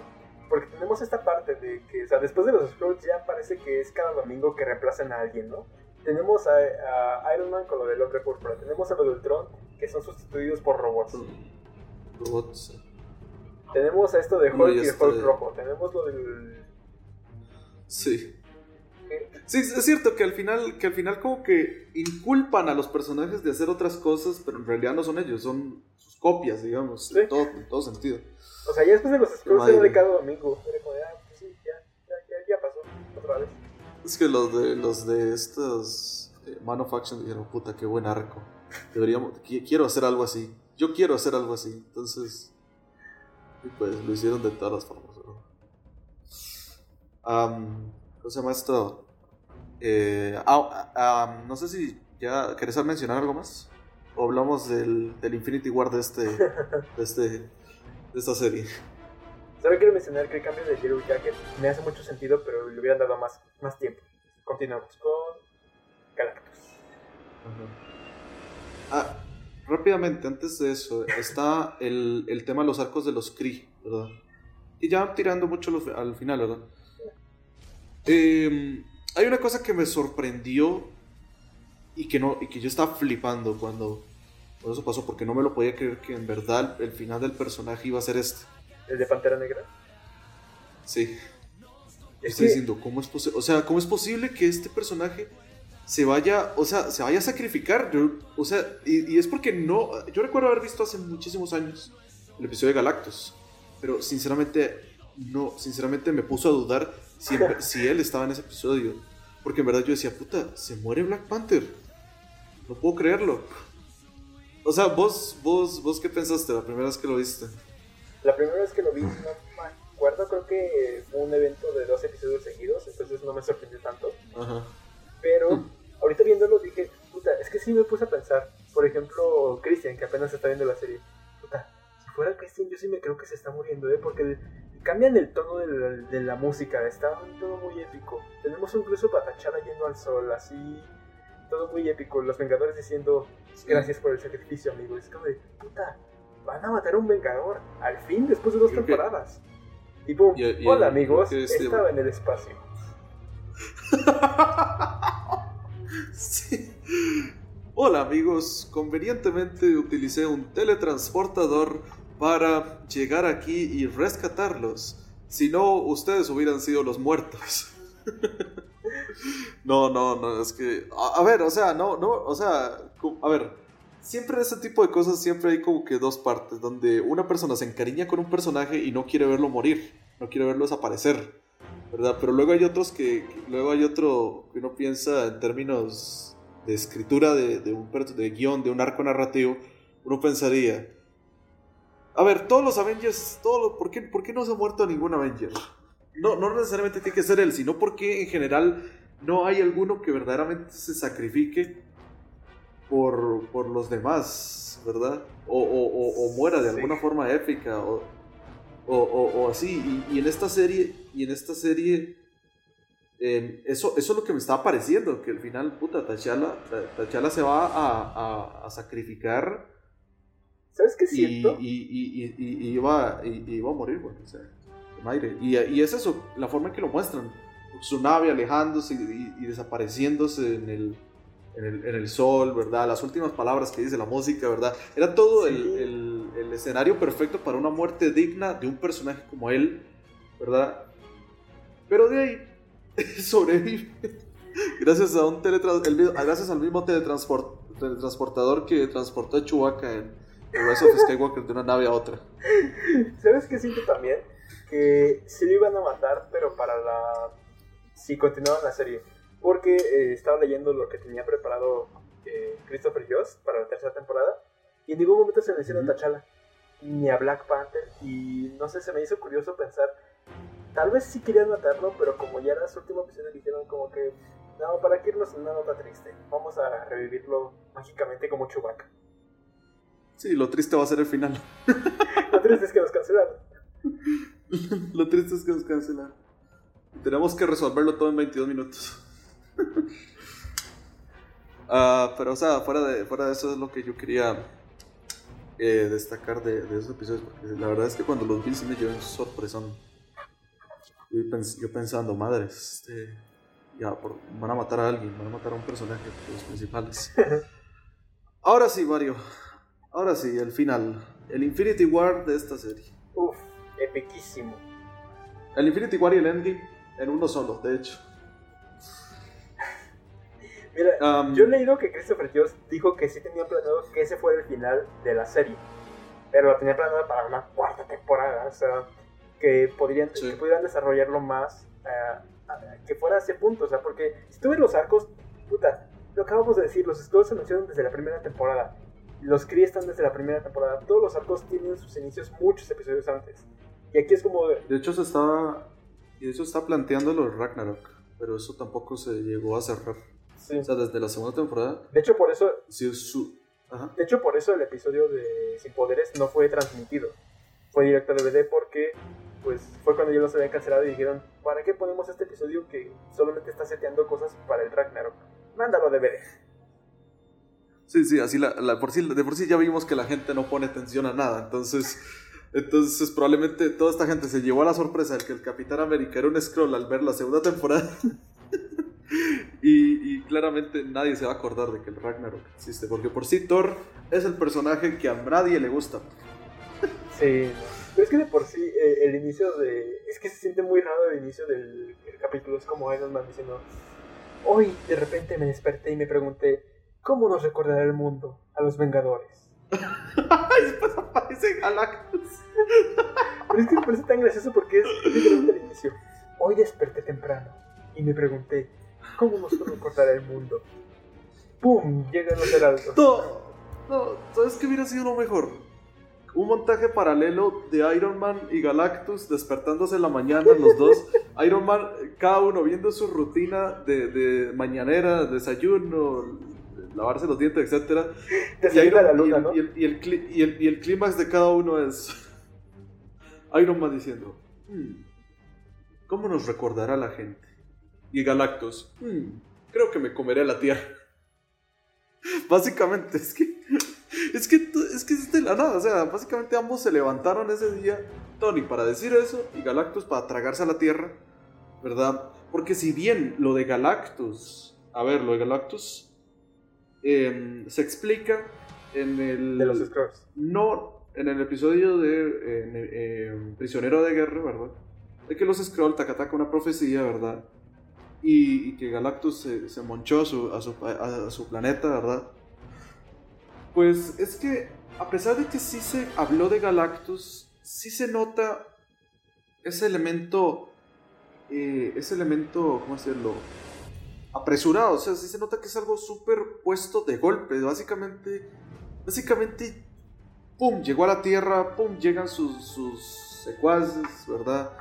Y, y ahora y ahora pues se tienen, se tienen que unir, pero es que es que no solo y no solo es el hecho de la manera en que llega, es la manera en cómo lo resuelven. Sí, ¿verdad?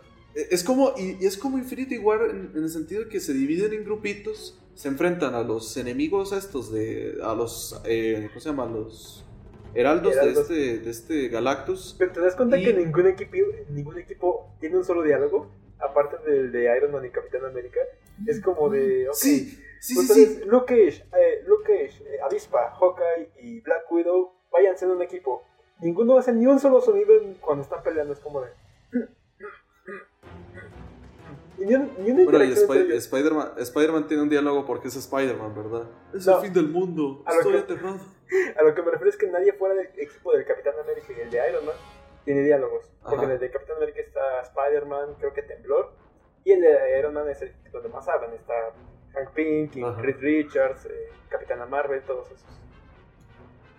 Y, y, y, y, me da risa, digamos, o sea, tiene, tiene sentido el hecho de que utilicen la, la, la carajada esta de la cárcel que se crearon, ¿verdad? En la zona negativa.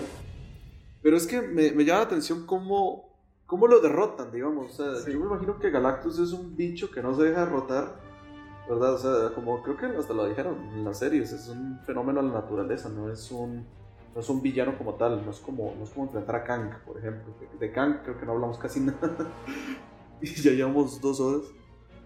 Y, y pues, eh, no nos iba a dejar vencer tan fácil, y, y ahí pues, básicamente...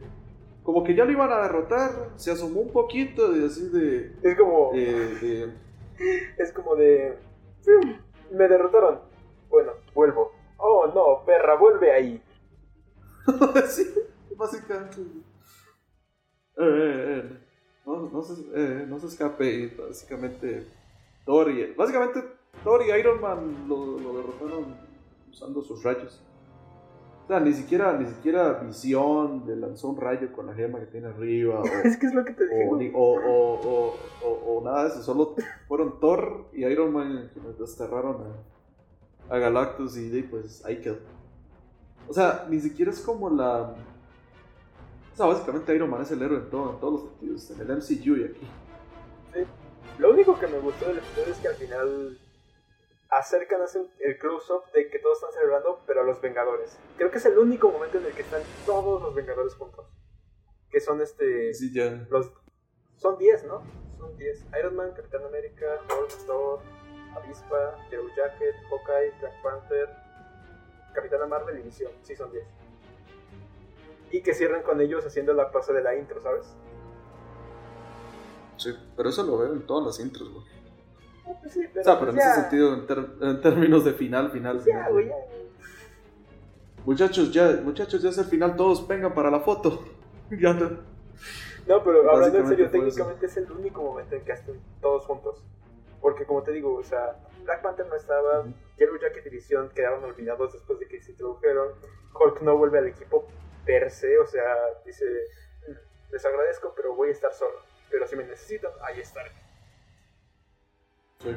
Y eh, no sé, es- o sea, puta, si hubieran hecho un mínimo de dos partes, si hubiera tenido más impacto, pero ah, es que, qué mierda, qué mierda. O sea, no es, no es un final mierda tipo How I Met Your Mother que te eche a perder todo lo que venía construyendo la serie, pero pues sí es como de un poquito más de ganas, ¿no? Es que es, que es, mier- es que es mierda en el sentido de, de, de eso, de lo apresurado, digamos. Y, y, y yo digo, o sea, si ya saben que va a ser el episodio final, por lo menos lo hubieran hecho un poquito más largo. No sé, no, no 22 minutos, por lo menos, yo, una hora o 40 minutos, por lo mínimo. Pero 22 minutos, 21 minutos no se puede hacer nada, güey. Pues sí. No, no, se puede, no se puede hacer nada así genial. O sea, como vos decís, o sea, hay muchos, o sea, muchos, en muchos personajes ni hablan. Creo que ni siquiera, Um, algunos ah. personajes ni siquiera se muestra qué es lo que hacen en el equipo. O sea, ¿tú viste Sí. algo que hizo Ant-Man? Ant-Man, Ant-Man, De Scotland, sí. No, nada más vi que estaba ahí con- volando con una hormiguilla cuando lo llamaron, pero quién sabe quién le habrá dado el número. Pero, E- Eso, eso también me hizo mucha gracia, es como de que no solo sabe eh, Hank que Scott es un héroe, o cómo diablos contactas a este, este tipo, cómo, cómo diablos contactas a, a, a Bucky que literalmente su único trabajo que hace bien es esconderse de todos los demás. Bueno, en Civil War, en Civil War aparentemente este Iron Man conocía a Spider-Man, ¿verdad? Pero nunca lo vimos. A Marvel le encanta, le encanta decir que todos los héroes se conocen porque son héroes, ¿verdad? Van a una, frater, a una fraternidad específica de héroes, entonces ahí se Van conocen, al, a una van convención. al café, ah, van al super café, no sé si has visto los de cómo debería haber terminado. Ah, sí, sí, cómo habría terminado. Sí, van todos super. Me estaba acordando de eso, de, de- de Infinity War. Am, pero di, no, nada, es, así terminó la serie. Pues sí. Así terminó. El. ¿De qué- Sí, el. ¿Tú qué Ah, opinas? ¿Te hubiera gustado la tercera temporada? Bueno, una pregunta. ¿Has leído lo que Christopher Jones dijo que iba a ser la tercera? Lo de. eh, Avengers contra los X-Men, ¿no? Más o menos. Asumo que yo, asumo que iban a adaptar, yo asumí, lo, lo, lo Ragnarok no estaba seguro, pero yo asumía que sí lo iban a adaptar en esa temporada. Y lo de Avengers y X-Men. Sí, es que Christopher Jones lanzó que literalmente los 26 títulos de los episodios y una breve sinopsis de qué iba a pasar en cada uno, ¿no? Y era más o menos como en esta temporada. La primera mitad iba a ser todo lo del Ragnarok. Pero introduciendo ya pequeñas cositas como a Quicksilver, a Magneto, a Wanda Maximoff. Y ya la segunda mitad iba a ser toda esta parte de... No era Avengers vs. X-Men tal cual. Era un poquito Dark Phoenix y House of M. Que era como... interesante, de. Jean Grey y todo este pedo y o sea sí era un poco Avengers vs X-Men pero no en sentido literal era más como el sentido como invasión secreta era Civil War en espíritu iba a ser aquí también así como de tenemos que destruirla tenemos que detenerla y los X-Men diciendo pero ella es una mutante o sea no pueden hacer eso a uno de nosotros y teniendo esa pelea y justamente por eso iban a ser muy importantes Quicksilver y Wanda Maximoff porque en los cómics tanto en los cómics como en bueno, en la película no, pero aquí iban a ser tanto mutantes como vengadores, como que iban a quedar en medio y, quedan- y podían jugar un papel fundamental. Ya. Aparte, de, no, pues- aparte de una que otra trama medio estúpida como Torrana o Doctor Strange, pero eh, en esencia era eso. La primera parte de Ragnarok, segunda parte de mutantes. Mm. Pues, no sé, hubiera estado interesante. Hubiera estado. Sí, hubiera estado interesante. Lo del. Lo del. Bueno, es que yo no sé cómo funciona el Ragnarok en los cómics. Yo nada más tengo recuerdo de la- esa maravillosa película dirigida por Taika Jeff Waititi. Goldblum y tienen orgías. Así es el. Exacto.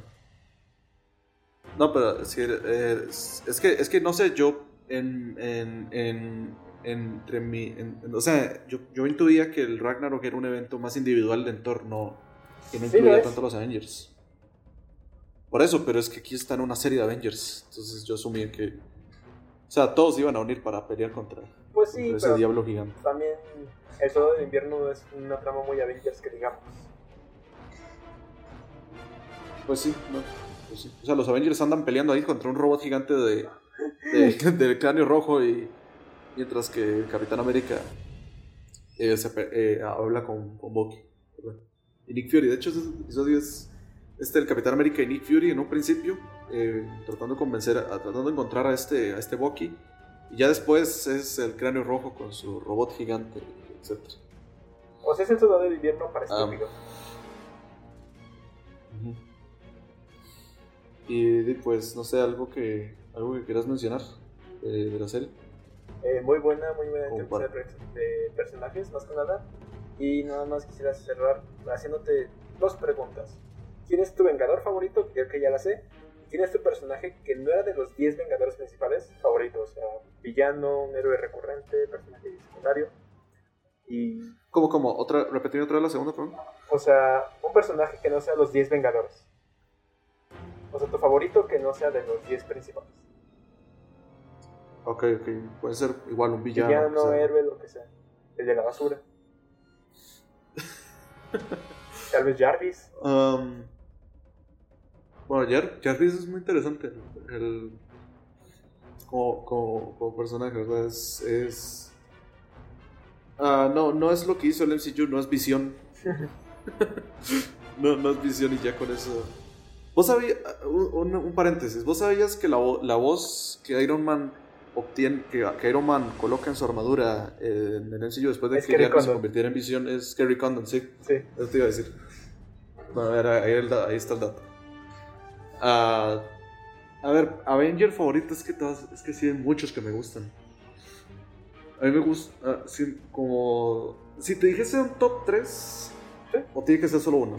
Top 3, digo. Yo creo que el, or- el orden es el siguiente. Yo creo que sería el Capitán América, Hulk y... y Hawkeye. Ahí está el top 3. Digamos de 1, 2 y 3. Capitán América 1, Hulk 2, Hawkeye 3. Y respondiéndote a la otra pregunta, a ver si, si- que recuerde bien. Mm. Mm. Personaje aparte. A mí me gustó cuando apareció Spider-Man. Solo apareció en tres episodios. Un buen personaje. Eh, bueno, ahorita te quería preguntar otra cosa, pero, pero bueno. No sé, es que creo bueno, de, vi- de villano, villano, ¿qué te podría decir? Me gustó, bueno, me gustaron los Scrolls, sin duda. Los, los Scrolls como, como villanos. Kang es otro, ¿verdad? Muy bueno. Ultron, también. Creo que ahí está el top 3. De hecho, primero los Scrolls, segundo Krang y después Ultron. Ah, ¿Y vos? Así, tu, tu, propia- tu misma pregunta. Los Vengadores son casi los mismos, solo que en diferente orden. Eh, Hawkeye, en número 1, Hulk en 2, y el tercero es un empate entre Capitán América y Abismo. Y personajes, eh, personaje fuera, me gusta mucho el Hombre Maravilla, que es Simon Williams. Siento que tiene Ah, muy sí. buen arco, o sea, tiene un inicio, desarrollo y final, a pesar de que eso no era su final. Ya tenía en la tercera temporada su redención, luego te cuento cómo era, pero mm, villanos me gusta mucho. La Encantadora también tiene un muy buen arco, que no cerraron, pero pues existe. Eh, y- Se planteó al menos y estuvo presente en toda la serie. pues, Casi toda la serie. eh, Ultron y Spider-Man. Sí. Ah, nada más como un, como un paréntesis, ¿sabes ¿qué te pareció el, el episodio de los nuevos Vengadores? Uh, muy bueno. Qué cabrón. Ahorita, ahorita, te, ahorita te regaño por, por lo que dijiste. Eh, Un saludo a Bueno, Alex. el punto. Am, No, es, no sé, ese, ese episodio me, me, me, me gustó, me pareció interesante. Me pareció interesante que, ese, que esa haya sido la alineación, digamos. De. ¿A, quién, a quiénes tenemos? Vamos a, a, a buscar a, a, qué personajes agarramos para que sean los nuevos Vengadores. A la Mole, a Wolverine, a Spider-Man, a Luke Cage y a Iron Fist. Es que, es que esa sí es la formación de los cómics de los nuevos Vengadores. ¿Ah, es en serio? Sí, bueno, creo que también está Miss Marvel y Iron Man, pero en general son es esa la base. Luke Cage, la Mole... Bueno, no, Iron, Iron Man, Iron Man la, pal, la palmó, ¿verdad? Y, y, y, sí. Yo me pregunto por qué la Mole pero... y por qué no los Cuatro Fantásticos total, pero bueno.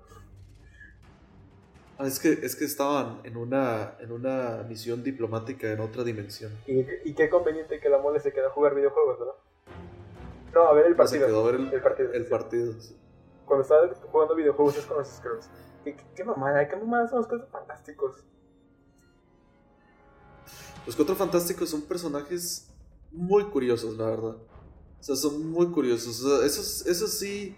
Creo que esos son totalmente víctima de lo que vos mencionaste de, de, la, de los cómics de los 60, digamos. O sea, muy de su época. Personajes que son muy de su época, siento yo. Por eso en el cine en la actualidad cuesta adaptarlos. Si no es que parece una película porno como en las versiones de los 2000 o una porquería total en la versión del 2015, güey. O sea, siento que no, no sé qué vaya a hacer Marvel. Y sinceramente, ahorita como está Marvel, el MCU, quién sabe qué diablos vaya a hacer con esos cuatro fantásticos. Entonces, esperemos, no, no, no subamos tanto nuestras expectativas. Las tengo muy abajo. De hecho, ni existen. Yo ni sí. Sí. Uh, pero bueno, en, en, términos de mi conclusión, una gran serie, una serie que, que pues, fue de mis favoritas de la infancia, um, junto con Spectacular Spider-Man. Y es mejor que el MCU, sin duda. Uh, excepto que el MCU hizo algo bien, hacer un crossover. Exacto. bueno, bueno, la mitad, la mitad, porque Infinity War sí es buena. Um, y de pues, pues nada, una, una, gran serie. Veanla, está en Disney Plus. No la confunden con los Vengadores Unidos. Oh, no, no, no, evítenlo, evítenlo. Ajá. Y pues eso es, es eso, eso sería una gran serie. Y, la intro, y una intro, por lo menos en su primera temporada, muy buena. Porque uh, en la, la segunda, segunda, básicamente, básicamente hicieron lo que hicieron lo mismo que el MCU con sus personajes principales. Vamos a. Un día se vamos unieron a... los Vengadores. El acorazado invencible Iron Man, Thor, Príncipe del Trueno, Hulk, el héroe más fuerte que existe, el Capitán América, el primer Vengador primer y Vengador. los demás. Y, y los demás. Parece que hay como dos tipos que se encogen. Un Uno negro. Que tiene un arco y. y un robot. Y un, ro y un robot. Y una tipa. Listo. Esos son los Vengadores. Qué mamada. Sí. Pero bueno. Uh... ¿Algo más que quieras mencionar? A mí me gustó. Nos vemos la próxima semana, tal vez. Tal vez, porque no sé si estamos siendo semanales o no. Pero nos vemos porque a Alejandro no le gusta que digamos nuestras redes sociales. Así que nos vemos. Pues. Despídete. Y termina. Ah, pues. En pendejo. Bueno, de parte de Alejandro, adiós. Oye Alejandro, ¿crees que la gente se haya dado cuenta de que ni Tony ni Juan han aparecido en un episodio desde hace más de cinco meses? Sí, sí, así la, la, por sí, de por sí ya vimos que la gente no pone atención a nada, entonces, entonces